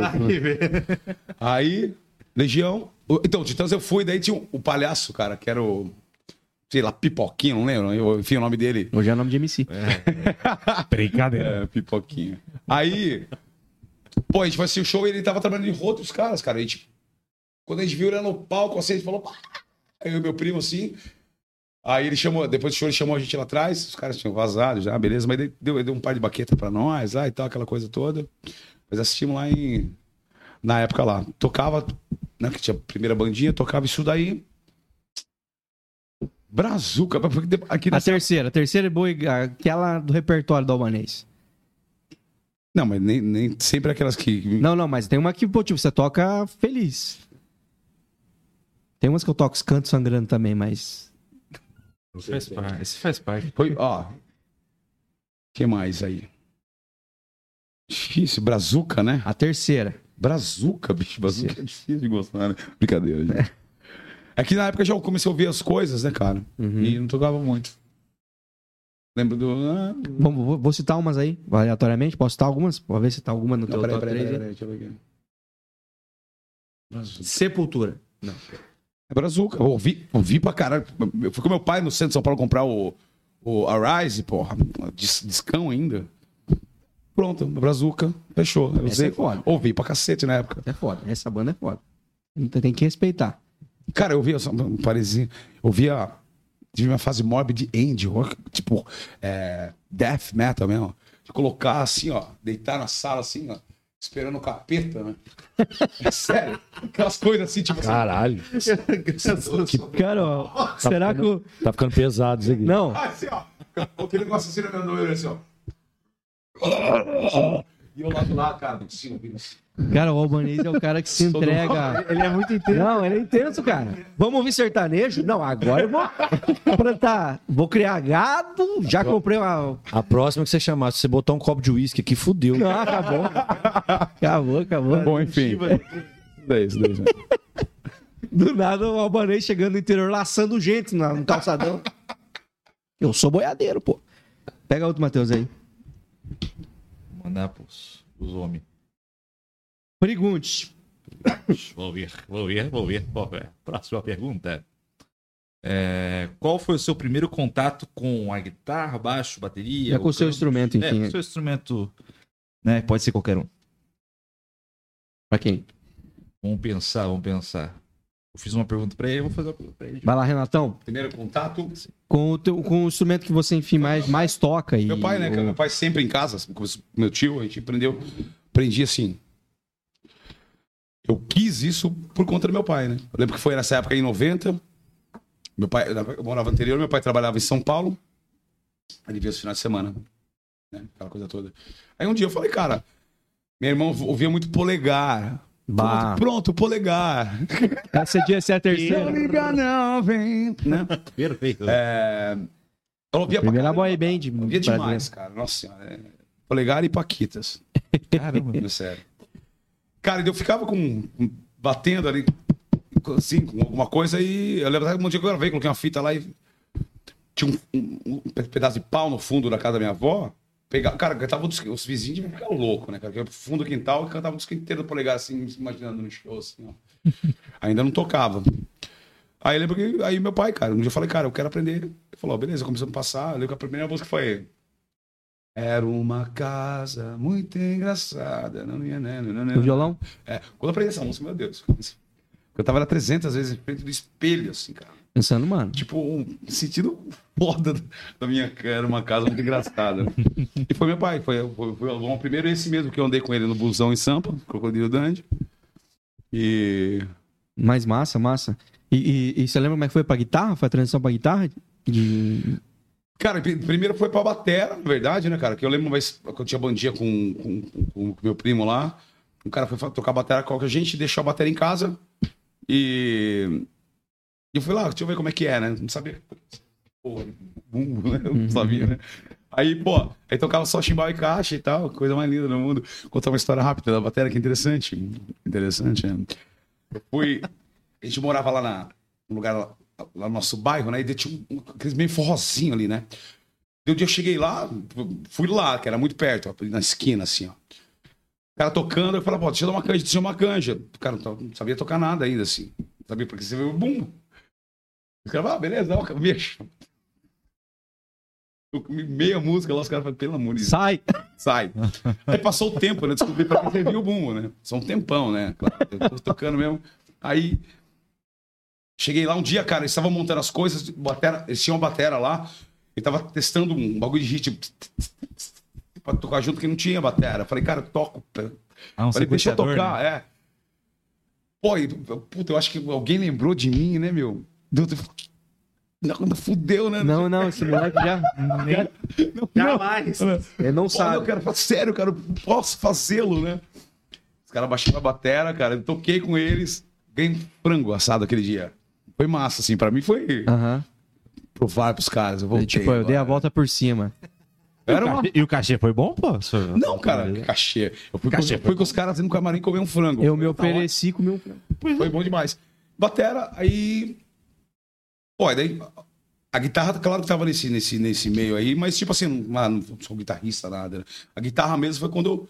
Em 2000, quando eu fui pra Itapira, que eu conheci a Carola, que eu falei, agora eu vou estudar a coisa. Eu tinha comprado violão, troquei por uma guitarra, uma pedaleira e falei, agora eu vou pegar. Quero tocar guitarra. Foi ali, Foi, ali assim. a músico acompanhando a, a sua ex.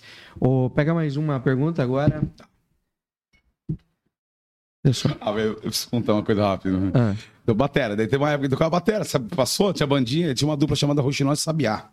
bom nome. É Roxinol e Sabiá. Eles tocaram até na Xuxa, cara, na época lá. Bom nome. Eram amigos de um. Quem não tocou na Xuxa, né? Eu. Aí, aí eles eram amigos de um tio meu lá de, de Dayatuba, onde eu vi o show do, do Titãs lá. Essa precisando de banda. Porra, falamos, aí a gente tá voltando pra São Paulo de busão, encontramos o Sabiá, ele falou, vai. É... Cara, você tem banda? Daí, puta, a gente era ruim pra cacete, né? Mas os caras estavam tão desesperados atrás de uma banda. A gente foi pra fazer um showmício lá, né?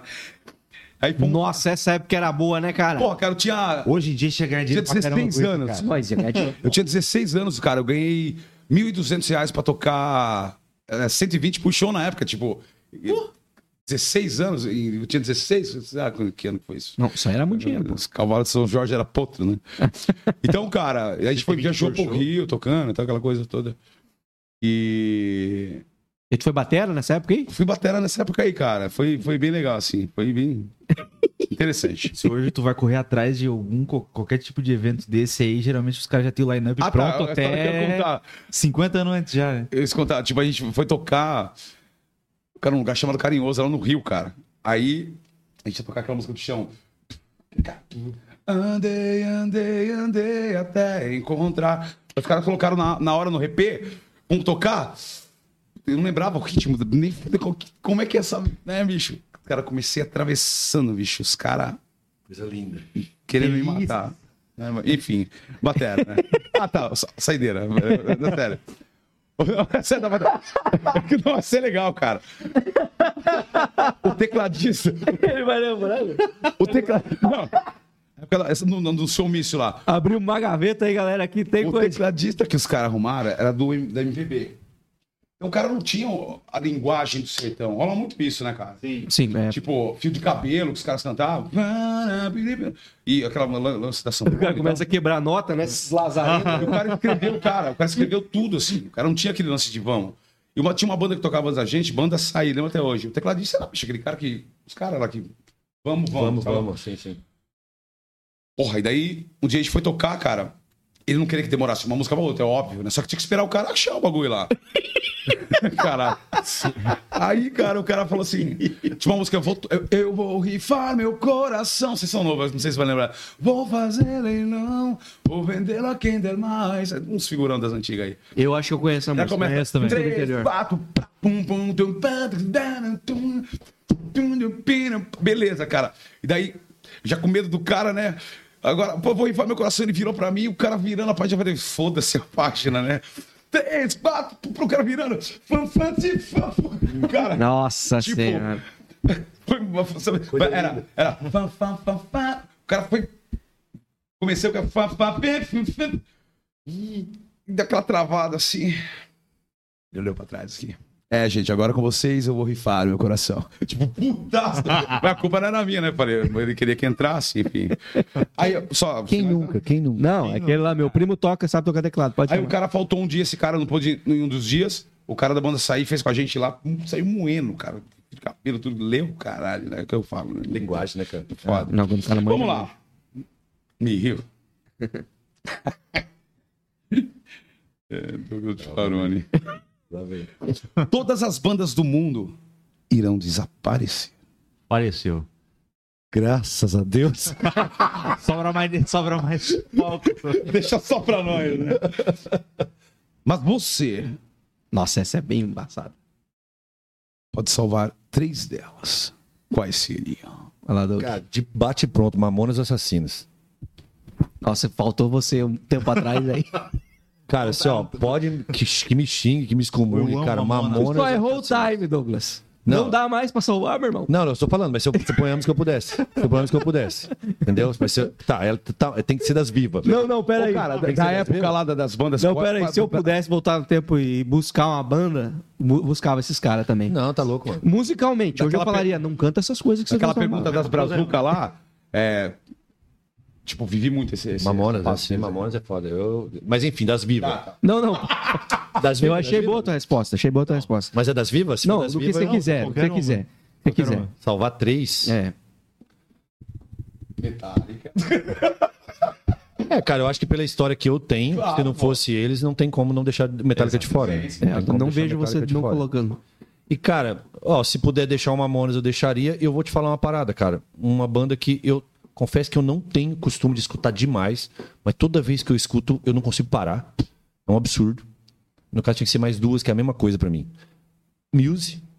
Muito bom. Cara, que a galera, a galera não, não sabe o que, que é. o- Os roqueiros de hoje em dia não sabem o que, que é o Muse, não é possível. Que aquilo é um.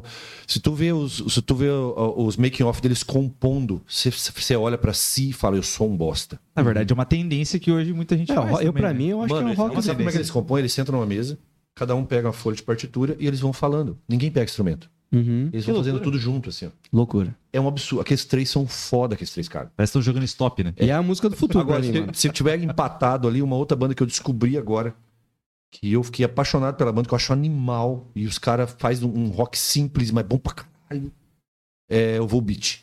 Não conheço. Cara, pode parecer, pô, mas não vai salvar nenhum do- do- dos, dos dinossauros, não. Metallica, Volbeat ou Muse e Mamonas. Bom, Perfeito. É isso aí. gostei da tua tier list. Pega uma pra mim aí, qualquer uma. Vou responder uma pra não parecer que eu. ah, eu- o cara não se esquivou aí, não quer falar nada. Vou, vou, vou responder uma. E aí acabou. Matheus, pega uma boa. Se for difícil, pega outra. Se eu ver que vai- eu vou falar merda, eu ver que eu vou falar coisa que não deve, Qual a sua maior realização como músico até hoje? não quero responder essa. Acabou o quadro! Quero brincadeira. Momento triste. Inclusive, eu já vou dar, aproveitar fazer propaganda. Vai no Instagram da arroba 2000 aí, da minha banda, com o Matheus, que a gente tá fazendo uma série respondendo algumas dessas perguntas aqui, inclusive. Em, em breve a gente vai, vai ter a resposta de todo mundo sobre essa aí. Em algum momento eu respondi isso aí. Eu não sei se é a mesma coisa que eu vou responder, porque aquele dia eu fiz meio de sem pensar. Hoje eu vou pensar melhor. Mas uma das minhas maiores realizações foi. Eu acho que eu falei a mesma coisa. Foda-se, também não importa. É. A minha música tocando no rádio, cara. Não no meu rádio É verdade. num outro rádio, de uma outra pessoa, chegar num, numa loja e tá tua música tocando, e a vontade de falar, essa música é minha. Eu que fiz essa música aí. É. Eu e o Matheus. A, a minha foi, a minha foi parecida, mas não foi exatamente isso aí. Foi a primeira vez que eu tava tocando num palco. Chegou um bilhete pra gente pedindo uma música minha. E quando eu comecei a tocar, eu, aí, aí foi impossível não- eu não identificar a pessoa que pediu. A pessoa cantou do começo ao legal. fim. Eu fiquei olhando pra ela, porque ela vi que ela tava cantando, eu fiquei, eu não tirei o olho da pessoa. Eu fiquei cantando, ela cantou do começo ao fim a letra. Aí, cara, uma pessoa só. Pra mim já foi. Mas ganhei a noite, ganhei a noite, tá assim, é, é- é legal que na cena hoje, principalmente quem toca mais, geralmente, acaba não focando nesse, nesse, nessa questão natural. Até faz, Uhum. mas às vezes lá toca. A gente, com essa música que, que ele falou, ele tocou no rádio algumas vezes e tudo mais, tocou em alguns lugares. A gente fez três, quatro shows que a gente tocou ela, e depois Não tocamos mais. não tocamos mais, assim. Aí veio pandemia e aí Mas tinha acabou. gente que. Tem Ah, gente foi que. antes da E, pandemia. e muita, é, foi antes da pandemia, foi Gente 2019 que a gente fez. E aí depois a gente foi parando. Ah, pô, acho que melhor não, não sei o que, aqui talvez não seja legal. E aí depois a gente foi vendo que as pessoas pediam. Ah, às vezes a pessoa conhecia a música. Ah, muita gente que às vezes não ah, conhece outras pessoas, às vezes tem na própria playlist do Spotify. Ah, não, que a tal pessoa queria ouvir na- no show. Eu falei, pô, mas a gente não toca mais isso aqui há mil anos já. É, e o lance de. Um. É o lance de também. é, a gente vai. Vamos entrar nesse assunto aí, encerrando aí o Perguntas em Comum, é, do, do lance do autoral, que é. A gente acabou produzindo uma música que, que a gente pensou de maneira comercial nela. é, Tinha e- três músicas, né, que é. estavam sendo feitas. E a gente pensou, tipo assim, cara, eu acho que essa música aqui é uma música que a gente vai conseguir fazer girar. Pra ser nosso primeiro single, a gente tinha que ah, pisar direito, assim, sabe? A gente não queria botar o pé na porta de ser roqueiro. A gente não queria fazer o rock que a gente faz no nosso repertório, porque é um tributo aos anos 2000, que a 2000 faz. Então a gente não queria repetir uma música que lá em 2000 tocava. Então não faria muito sentido. Mas a gente só cometeu um equívoco, que é essa música que a gente lançou, ela não conversa tanto com o nosso repertório, assim, sabe? Você tem que pensar no momento de tocar ela muito certo, assim, para ela não quebrar o ritmo, do, não parecer que é outra coisa, entendeu? Não, não parecer que você tá puxando um boate azul no meio do show, assim, meio, sabe? Então, assim, é uma, uma parada que, inclusive, eu queria falar com vocês sobre isso. Sei que o Albanês aí tá, tá preparando o lançamento de, de música nova, gravou clipe aí e tudo mais. É, co- como, é que fo- como é que é pra você esse sentido, cara, do autoral? O que, que você pensa? O que, que passa na tua cabeça é, na hora de pensar de lançar uma música sua, cara? De botar um filho teu pra rodar aí? Então, o que, cara, que, que, que, que- o que que, tipo assim...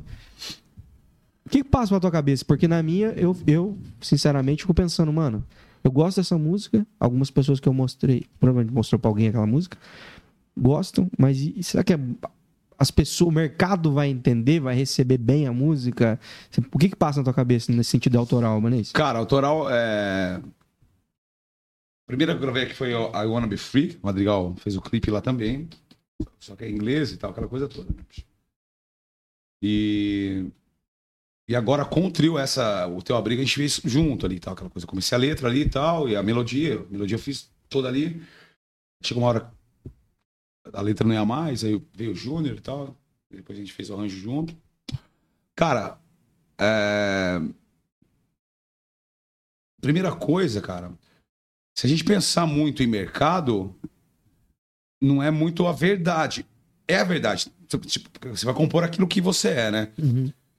Mas é, acho que não deve se preocupar com isso, cara. Uhum. Tipo, quanto mais você faz a sua verdade, aquilo que você compõe, tem que ser natural, né? Quanto mais você compõe aquilo que você é, a verdade não tem erro, né, cara? Né? Você faz uma coisa. Não pode fazer pensando em seja lá o que for, né, bicho? No resultado. Ca- Cada um tem estilo, né, bicho? Então, quando sai, sai é seu. E esse, se a gente encanar muito com esse lance de o que as pessoas vão pensar, que às vezes é isso, às vezes eu tô- começo a compor alguma coisa e falo, puta, mas. Às vezes eu mesmo não gosto, né? Beleza. Mas às vezes já vem aquele lance, pô, mas será que. Eu acho, e não só pra compor, cara. No, seu, no, no trampo que a gente faz pra tocar, às vezes você vai tocar num lugar e fala, "Puta, mas você fica tentando. Claro, você, sabe nisso, toca da Night também. Você fica tentra- tentando achar o meio fio da coisa, né? Tipo, você faz um- uma canção, vai fazendo até que você encontra e fala, "Ah, aqui, ó, né? Ou não, cara. É. Pa- Tipo, até pra tocar, eu penso muito nisso, cara. O que, que eu sou? Qual que é a minha história? É Isso aqui, então eu vou tocar. Quem gostar, que goste. Quem não gostar, que não goste, né? Eu não vou, tipo, você, a gente não pode nem compor e nem trabalhar pensando. Claro que não é tão não simples assim. A gente, a gente vive disso e tem lugares que a gente tem que. Se adaptar, né? Exatamente, né? Não tem jeito. Mas a, a verdade é a melhor coisa, cara. E, e pra composição, cara, eu, eu tô achando sensacional. Douglas é uma experiência vasta disso aí de, composição autoral também. Vocês devem ter também, né? Sim. Você é um canetista de. Eu acho, cara, eu acho, eu acho que a, a gente tem que fazer, cara. E colocar de no qualquer mundo. jeito, você tem que ter uma história sua, cara.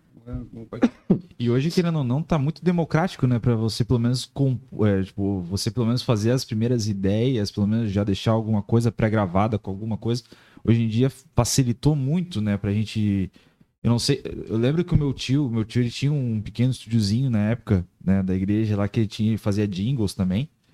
E aí, quando eu tinha gravadores, tipo, de fita, aquela coisa toda. Então, até eu, quando era pequenininho, pedia pra às vezes eu gravar bateria. Né? Não dava certo, mas tudo bem. E ele sempre gravava, fazia composições com o pessoal da igreja, eu tinha bandinhas assim também. Sempre faziam aquilo ali. E era muito mais difícil, porque aí, tipo assim, não tinha como hoje você pegar, hoje em dia, ah, você montar A uma. galera uma- tem acesso. Então, é, não tinha, não tinha acesso a computador da forma que a gente tem Sim. hoje. Né, de você montar, de ter plugins. E... Ah, tá, tá. Assim, pô, porra. Não, hoje em dia, né, meu, era um fa- cara- facilita a vida, né? Mas. Consegue dar Ctrl-C, Ctrl-V na mixagem do... Não, não. Aí já é, cada música pede uma coisa, né?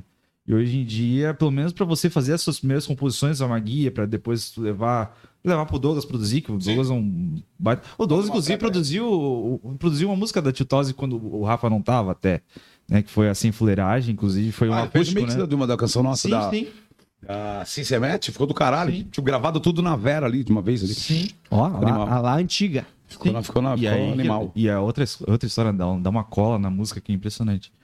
Enfim, é, facilita muito hoje você poder fazer tudo dessa forma e, é, e consegue botar os filhozinhos no mundo aí. É. Não só mixou, como captou também tudo, né? Sim. Ô, ô Doug, tu também lançou... Tu também tem música tua na praça, não tem, meu irmão? Cara, eu tenho, mas não era. Não, aquela música não foi intenção, assim. É que foi assim, aquela música, cara, que, que roda até. Vira e mexe, eu recebo. Gente me manda mensagem, ou então me marca no Stories, ó, tô escutando tua música na rádio.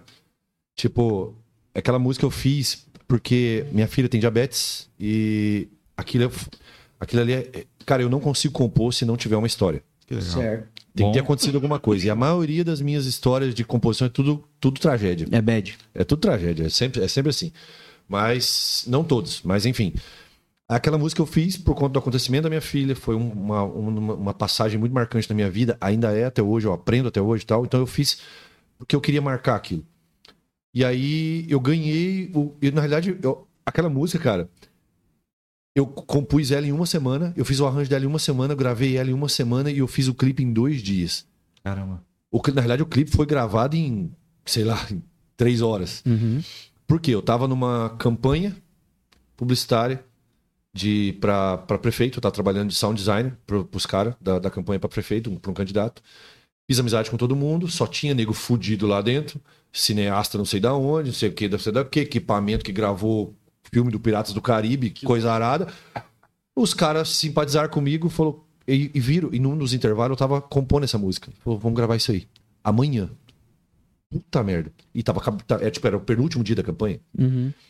E aí eles fizeram pra mim. Cara, se eu fosse pagar aquele clipe, eu tava fudido. Aham. Não ia ter grana. Vamos apresentar. Eu não ia ter grana, eu não ia ter grana. Aham. É, foi muita grana ali, tá ligado? Ia ser muita grana ali. Porque, pô, entrou. Até agradeço os que eu lembro aqui, o Cambira.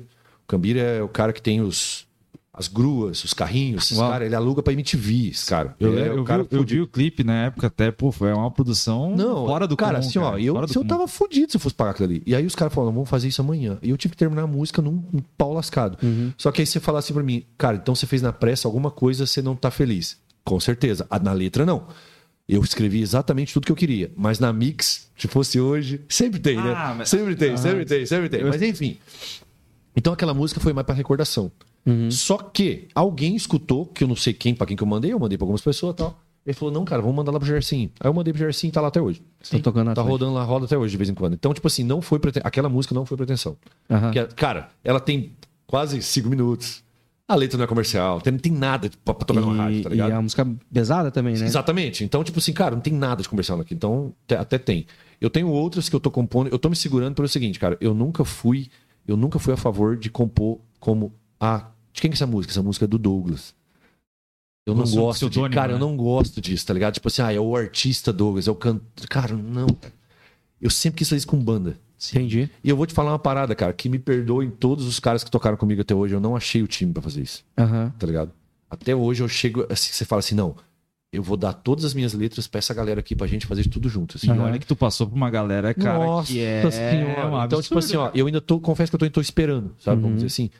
Então, tipo assim, é, eu tenho muita coisa arquivada, eu tenho muita música que eu, pelo menos eu acho que é boa, e eu vou na tua vibe. Tipo, cara, eu tô, com o perdão da palavra, eu tô cagando se é comercial ou se não é. Aham. Eu vou fazer o que eu quero, o que eu gosto, que vai ter gente que vai gostar. Certo. Sim, vai ter gente que não vai. Se isso vai, se isso vai me impedir de tocar na rádio ou não, eu vou deixar um- uma história, Sim, vou deixar um legado, a minha filha vai gostar e, Ah. e assim vai. Até complementando isso, eu e o Rafa, a gente é praticamente sócio, né, de composição e tudo mais. Quando ele vai lá pro estúdio, lá que tava em reforma, agora tá melhorando agora. A linha de arranjo não tem nenhum. A gente fala assim, ó, não vamos fazer composição pra 2000, não vamos fazer, porque aí é uma coisa que aí tem que ser feita mais em grupo. Vamos fazer o que sair, saiu. Basicamente. Vai, se vai sair um pop, vai sair um pop. Vai sair uma música praiana, vai sair um, um rock mais pesado, vai sair um rock mais pesado. Inclusive, a última que a gente fez foi, foi uma, uma linha bem sunset popzão. Pô, é, sei, não sei Não foi uma- descrever a música.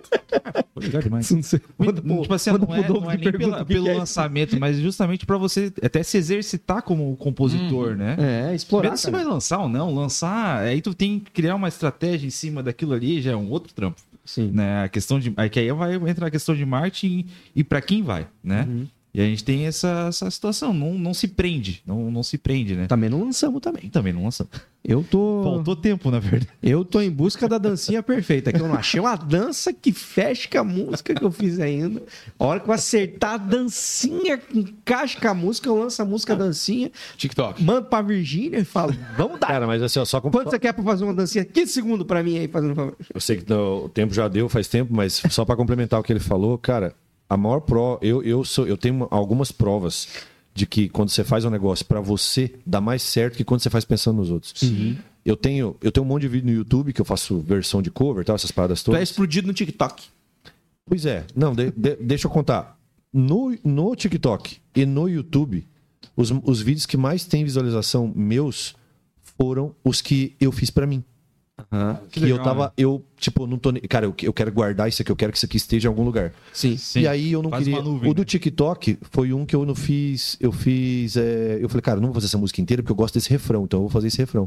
Eu fiz um refrãozinho e eu adoro aquela música do Roupa Nova, acho animal. Ah, aí eu fiz uma parada do Roupa Nova, falei, cara, essa música é muito foda. Eu E é fiz. legal essa informação não muito longa. Nossa, você não salvou roupa nova. Agora eu fiquei chateado. Eu, eu ia salvar roupa por quê? nova. Eu tenho, eu tenho um porquê. Ah. Porque eu já abri o show deles e realmente eu não ia salvar. Aí a história para outro podcast. Posso contar se você quiser. Eu já fui, eu ganhei a, a baqueta do Sérgio Erval, cara, e vendi ela depois. É. Então, e o outro foi no YouTube. Cara, no YouTube eu fiz um tema de um filme que eu gosto, instrumental. E eu falei, cara, eu até achava que ninguém conhece isso aqui, tá ligado? Que deve, gringo talvez conhece, né? Mas eu vou fazer isso aqui porque eu, eu, eu assisti que filme eu nunca mais esqueci, que é o último dos Moicanos. Não sei se vocês já assistiram. Não, eu nunca mais esqueci aquele tema. Nunca mais esqueci. Falei, cara, eu vou fazer isso aqui, eu quero guardar isso pra mim. Cara, tem mais de meio milhão de visualização no YouTube e o do TikTok tem quase 2 milhões. Que loucura. E é as músicas que eu não fiz, pra... todas as que eu pensei. Falei, cara, essa música aqui é tendência, essa aqui eu vou fazer uma versãozinha dela rock. Vai lá ver. Tem o quê? Duas mil, três mil visualização. então não. Qual é a conclusão que você chega? Cara, tem que fazer pra ti. Já era. Faz É pra isso aí, ti. cara. Faz pra vezes- ti. Às vezes faz um vídeo que você acha, pô, a galera vai curtir. Aqueles falam, nossa, isso daí. não- Faz pra ti que vai dar mais certo.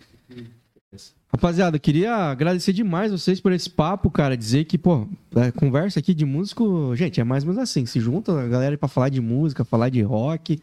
A conversa, ela vai longe, assim. E dizer pra vocês que as portas estão abertas quando vocês quiserem voltar aí, trocar ideia. Foi massa demais.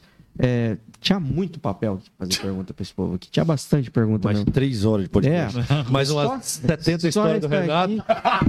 O Renato puxa, abre uma gaveta. Intermináveis, né? Ele abre uma gaveta e fala: lembrei de outra. Não, só um parênteses. E foi muito massa, cara, muito massa, foi divertido Foi pra nós, assim, pra mim, pro Matheus, assim, que a gente, antes de entrar na cena do, do, do rock aqui na noite, aqui em Joinville, a gente já acompanhava vocês, já sabia de vocês. Pra nós é uma honra. é, O, o- o Douglas mesmo, tipo, desde que eu tinha, acho que uns. Nossa, me chamou de não. eu era criança ainda. Não, ele não, me pegou no colo. Não, meus, meus, 17, meus 17 anos. Pô, não faz tanto tempo assim. para. Mas assim, ó, eu, eu lembro que eu tinha minha, minha, minha banda lá, que eu tentei ser vocalista lá, no caso. Aí eu lembro que era um festival do Belas Artes, cara. Aí o bicho chegou lá, não, tudo bem, galera, não sei o quê. Desossou, foi embora. Ganhou o festival. Eu falei, caramba, cara, o que, que eu tô fazendo aqui, cara? Eu devo ter que voltar pra escola, cara. Eu me senti tão mal esse dia que tu não faz ideia. Cara, meu, foi a primeira banda assim, pô, eu queria agradecer, eu tranquilão, assim, tocou. Cara, eu fiquei assim, ó, Não, é Eu que. assim, não, a gente, Cara, confi- a gente você não tem noção, tanto é que eu, eu não sei se você sabe da história. A gente doou o prêmio, tá? Ah, sim, sim, Pro eu tô segundo lugar. Porque, cara. Foi o que- o segundo lugar lá do... do Ah, verdade, verdade, verdade, verdade. Do- cara, a, a, a, a, a, a namorada do, do, do baixista da época falou: ah, vai ter um festival lá, não sei o que, valendo não sei o que. Eu falei assim, ah, galera, vamos, né? Então tá, eu vou escrever vocês. Mas eu achei que era uma galera que tava, tipo, igual, já tocando igual nós. Não era. Ei, ei, Era ei, garagem band. A primeira, a, primeira, a primeira banda tocou, acho que tocou um Nirvana, cara. O, o- era um gordinho. Tocou, Já estavam errados já. Erraram o repertório já. Mano, e aí, e aí, cara, Era garagem band. tocou, É, não, a gente- a- nós fomos os primeiros. Ah, sim, sim, sim. nós Verdade, fomos verdade, os primeiros porque eu pedi porque a gente ia tocar à noite lá em Blumenau. Então a gente já tava, a gente já tava na estrada, já fazia tempo, então a gente tava, já tava com experiência. Cara, eu, a primeira música que. eu Não sei se você lembra, a música que a gente tocou, mandou. tocou All My Life e tocou, acho que, alguma do Metallica. me Creeping. Death. Creeping Death, isso mesmo. Cara, já lasquei um Creeping Death. Cara, aí eu fui ver, aí a gente, enquanto a gente guardava as coisas, entrou as outras bandas. Aí que eu fui ver que era uma galera mais, mais tipo, começando, Cruazinha. Tá ligado? Mano, eu fiquei mal, velho. Você não tem noção do que eu fiquei mal. Portanto, é que eu falei pra ela, eu falei assim, ó. Aí eu, depois eu recebi, que a gente não pôde ficar lá, que a gente ganhou. Sim, sim. Falei, cara, fala, que, fala pra pegar o quarto lugar, dar, o prêmio do terceiro e assim, né, Eu passar nem- o. A gente não quer, não quer. Aham. Eu não sabia. Nós só cara, abrimos, eu o- não tinha ido. abrimos o festival. É, eu não tinha, eu não tinha ido, porque, tipo assim, eu achei que era uma coisa já, uma galera porreta que ia tá ligado? E a, a galera que tava começando. eu Na falei, minha, na minha visão, achei que o festival ia ser lá no auditório, cara. E aí, quando eu vi que foi lá naquela garagem lá, cara, eu falei, meu Deus, cara. E aí, quando eu vi a galera vindo assim, eu falei, meu, tamo ferrado hoje, cara. É, tipo assim, ó, o- tu sabe o Sigmar, né? Sigmar tocava batera com a gente. Tipo, o Lucas, que hoje tá no 2000, ele, ele to- era guitarrista na época. O Marco, que também tocou sertanejo bastante tempo. A banda não era ruim, a banda era boa, né? Mas... Só tava no começo. não tinha experiência e tal, né? Exatamente. É, acho que era o segundo toque que a gente Ah, tava então- fazendo. Então, tipo assim, ó, se reunia a cada três meses pra fazer um negócio. E aí a gente gostava muito de produzir, produzia no Audacity. Na época. Audacity, pode crer, Meu meu Deus, cara. E era, a parte mais legal da banda não era nem ensaiar, ele realmente produzia as músicas. Sim, as músicas Fazer coisa, criar, né? Sim, inclusive algumas músicas depois eu reproduzi elas depois ali, e foi muito legal. E aí, eu, e aí eu sempre acompanhei, sempre acompanhei. Aí, ó, viu, Doug? Você tem um fã aqui na Sou mesa. fã, cara. São- Me senti velho agora. Quando eu falei pro Matheus que, que eu vou, vou trazer dois, dois caras bons aí pra conversar com nós no dia do rock. Ele falou, Douglas me falou. Chama o Douglas. Chama o Douglas. Então, Fico feliz isso. Estamos muito honrados que deu certo vocês virem aqui. É, dizer pra vocês que também contem com o bem comum aí, nos lançamentos e tudo mais que vocês forem fazer no Com futuro certeza, aí. com certeza. Olha que você achar os Vingadores do Rock aí pra, pra lançar suas modas. Albanês, como é que a pessoa faz pra ouvir sua música nova? Como ela se chama? Que massa, bicho. Ela se chama. Como é que é mesmo? Esse é o teu momento. Galera, até acabou que aqui eu não. Deixa eu até beber uma água. Mole suas palavras, mole suas palavras. história aqui. Hoje eu faço parte do Albanês Sock Trio, com muito orgulho. Que é a tua família? Eu e meus dois irmãos, Albanês e Rock Trio. Família Lima. Juninho, é- não é Juninho Salves, mas é Juninho Albanês. Agora. Gêmeo, né? Apesar que o Juninho com o Isner dá pra falar que é bom, né? Dá pra falar que é bom. São os novos Hansons. Então, cara. É, então, tá, tá no Spotify, né, bicho? Não só no Spotify, né? Nas plataformas digitais aí. Como é que a pessoa procura? Teu abrigo. É, Albanês Sock Trio, teu abrigo. Mas se você entrar lá na nossa página do Insta, é só você digitar arroba AR3. Não precisa digitar a coisa toda. Arroba AR3. Você vai lá na nossa página e tá lá. Na bio tá o link da bagaça Clique toda. vai. Clique vai. A gente gravou com a Madrigal de novo, agora o clipe. Mais uma vez trabalhando com eles, né? Domingão agora. Os brabo do audiovisual aí, né? E vai ser lançado em setembro, que é o aniversário de dois anos do. Maneiro do- demais. do Eu já vi imagens. Da banda. Eu já vi imagens da gravação do clipe e achei Tá legal, tá massa. incrível. Tirando sarro. Esse, esse bicho não vale nada também, né? É isso aí, gente. Espero que vocês tenham gostado desse papo. É, Douglas também quiser dar as redes sociais, você que precisar de produção musical, um estúdio maneiro aí na cidade. Eu vim em homenagem a ele, que essa camisa não deu pra ver, né? Mas eu vim aqui pra homenagear o Douglas. A minha camisa é do Batman. Faz, a- faz o teu, teu jabá aí também, meu querido Douglas. Então, atualmente estou trabalhando mais com isso mesmo. Tô abandonando um pouco os palcos aí por. Can- Tá vendo que eu tô velho, cara? Tô cansado, velho. Pelo amor de Deus. Aí, ó. Tô cansado. É... Mas se O quiser. cara tá com só 23 anos nessa cara, você Aham. acredita? Aham. Quem, quem precisar de alguma coisa, Só, fala- só procurar Douglas Bifarone em qualquer rede social. Eu, sou, eu acho que eu sou o único com esse nome lá. e aí tá lá todos os meus contatos, é bem fácil de me achar. É isso aí, é o cara da Batcaverna. E o Matheus Sete também, um produtor baita aí, músico, não estamos emprestando, tá com, felizmente aí, contrato assinado de 10 anos.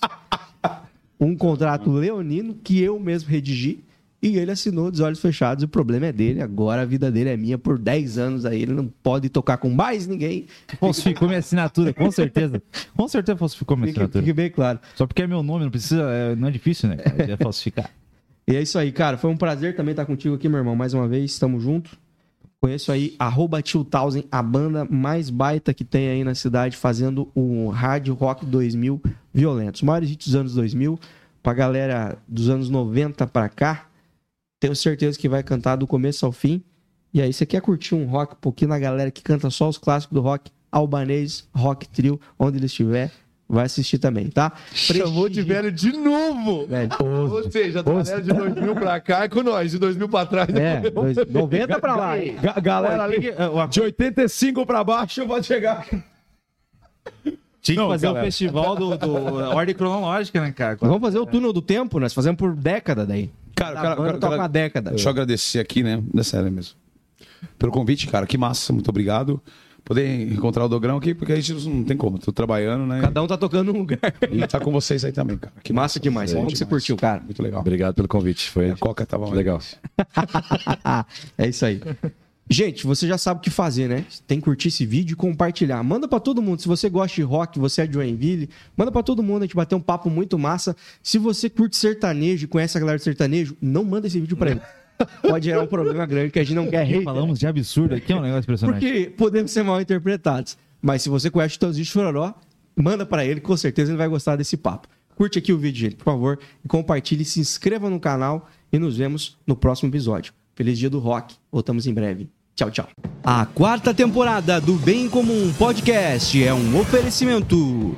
De Valor Corretora de Seguros. Há mais de 30 anos protegendo tudo que tem valor para você. Siga no Instagram, arroba De Valor Seguros. Hope Store. Roupas, calçados e acessórios. O lugar certo para quem quer andar com estilo e economizar. Receba as novidades no WhatsApp e siga no Instagram, arroba Hope Store Oficial. Tiago Ferreira Luiz, Ortodontia e Implantes, o número 1 um de Joinville em cuidados com o seu sorriso.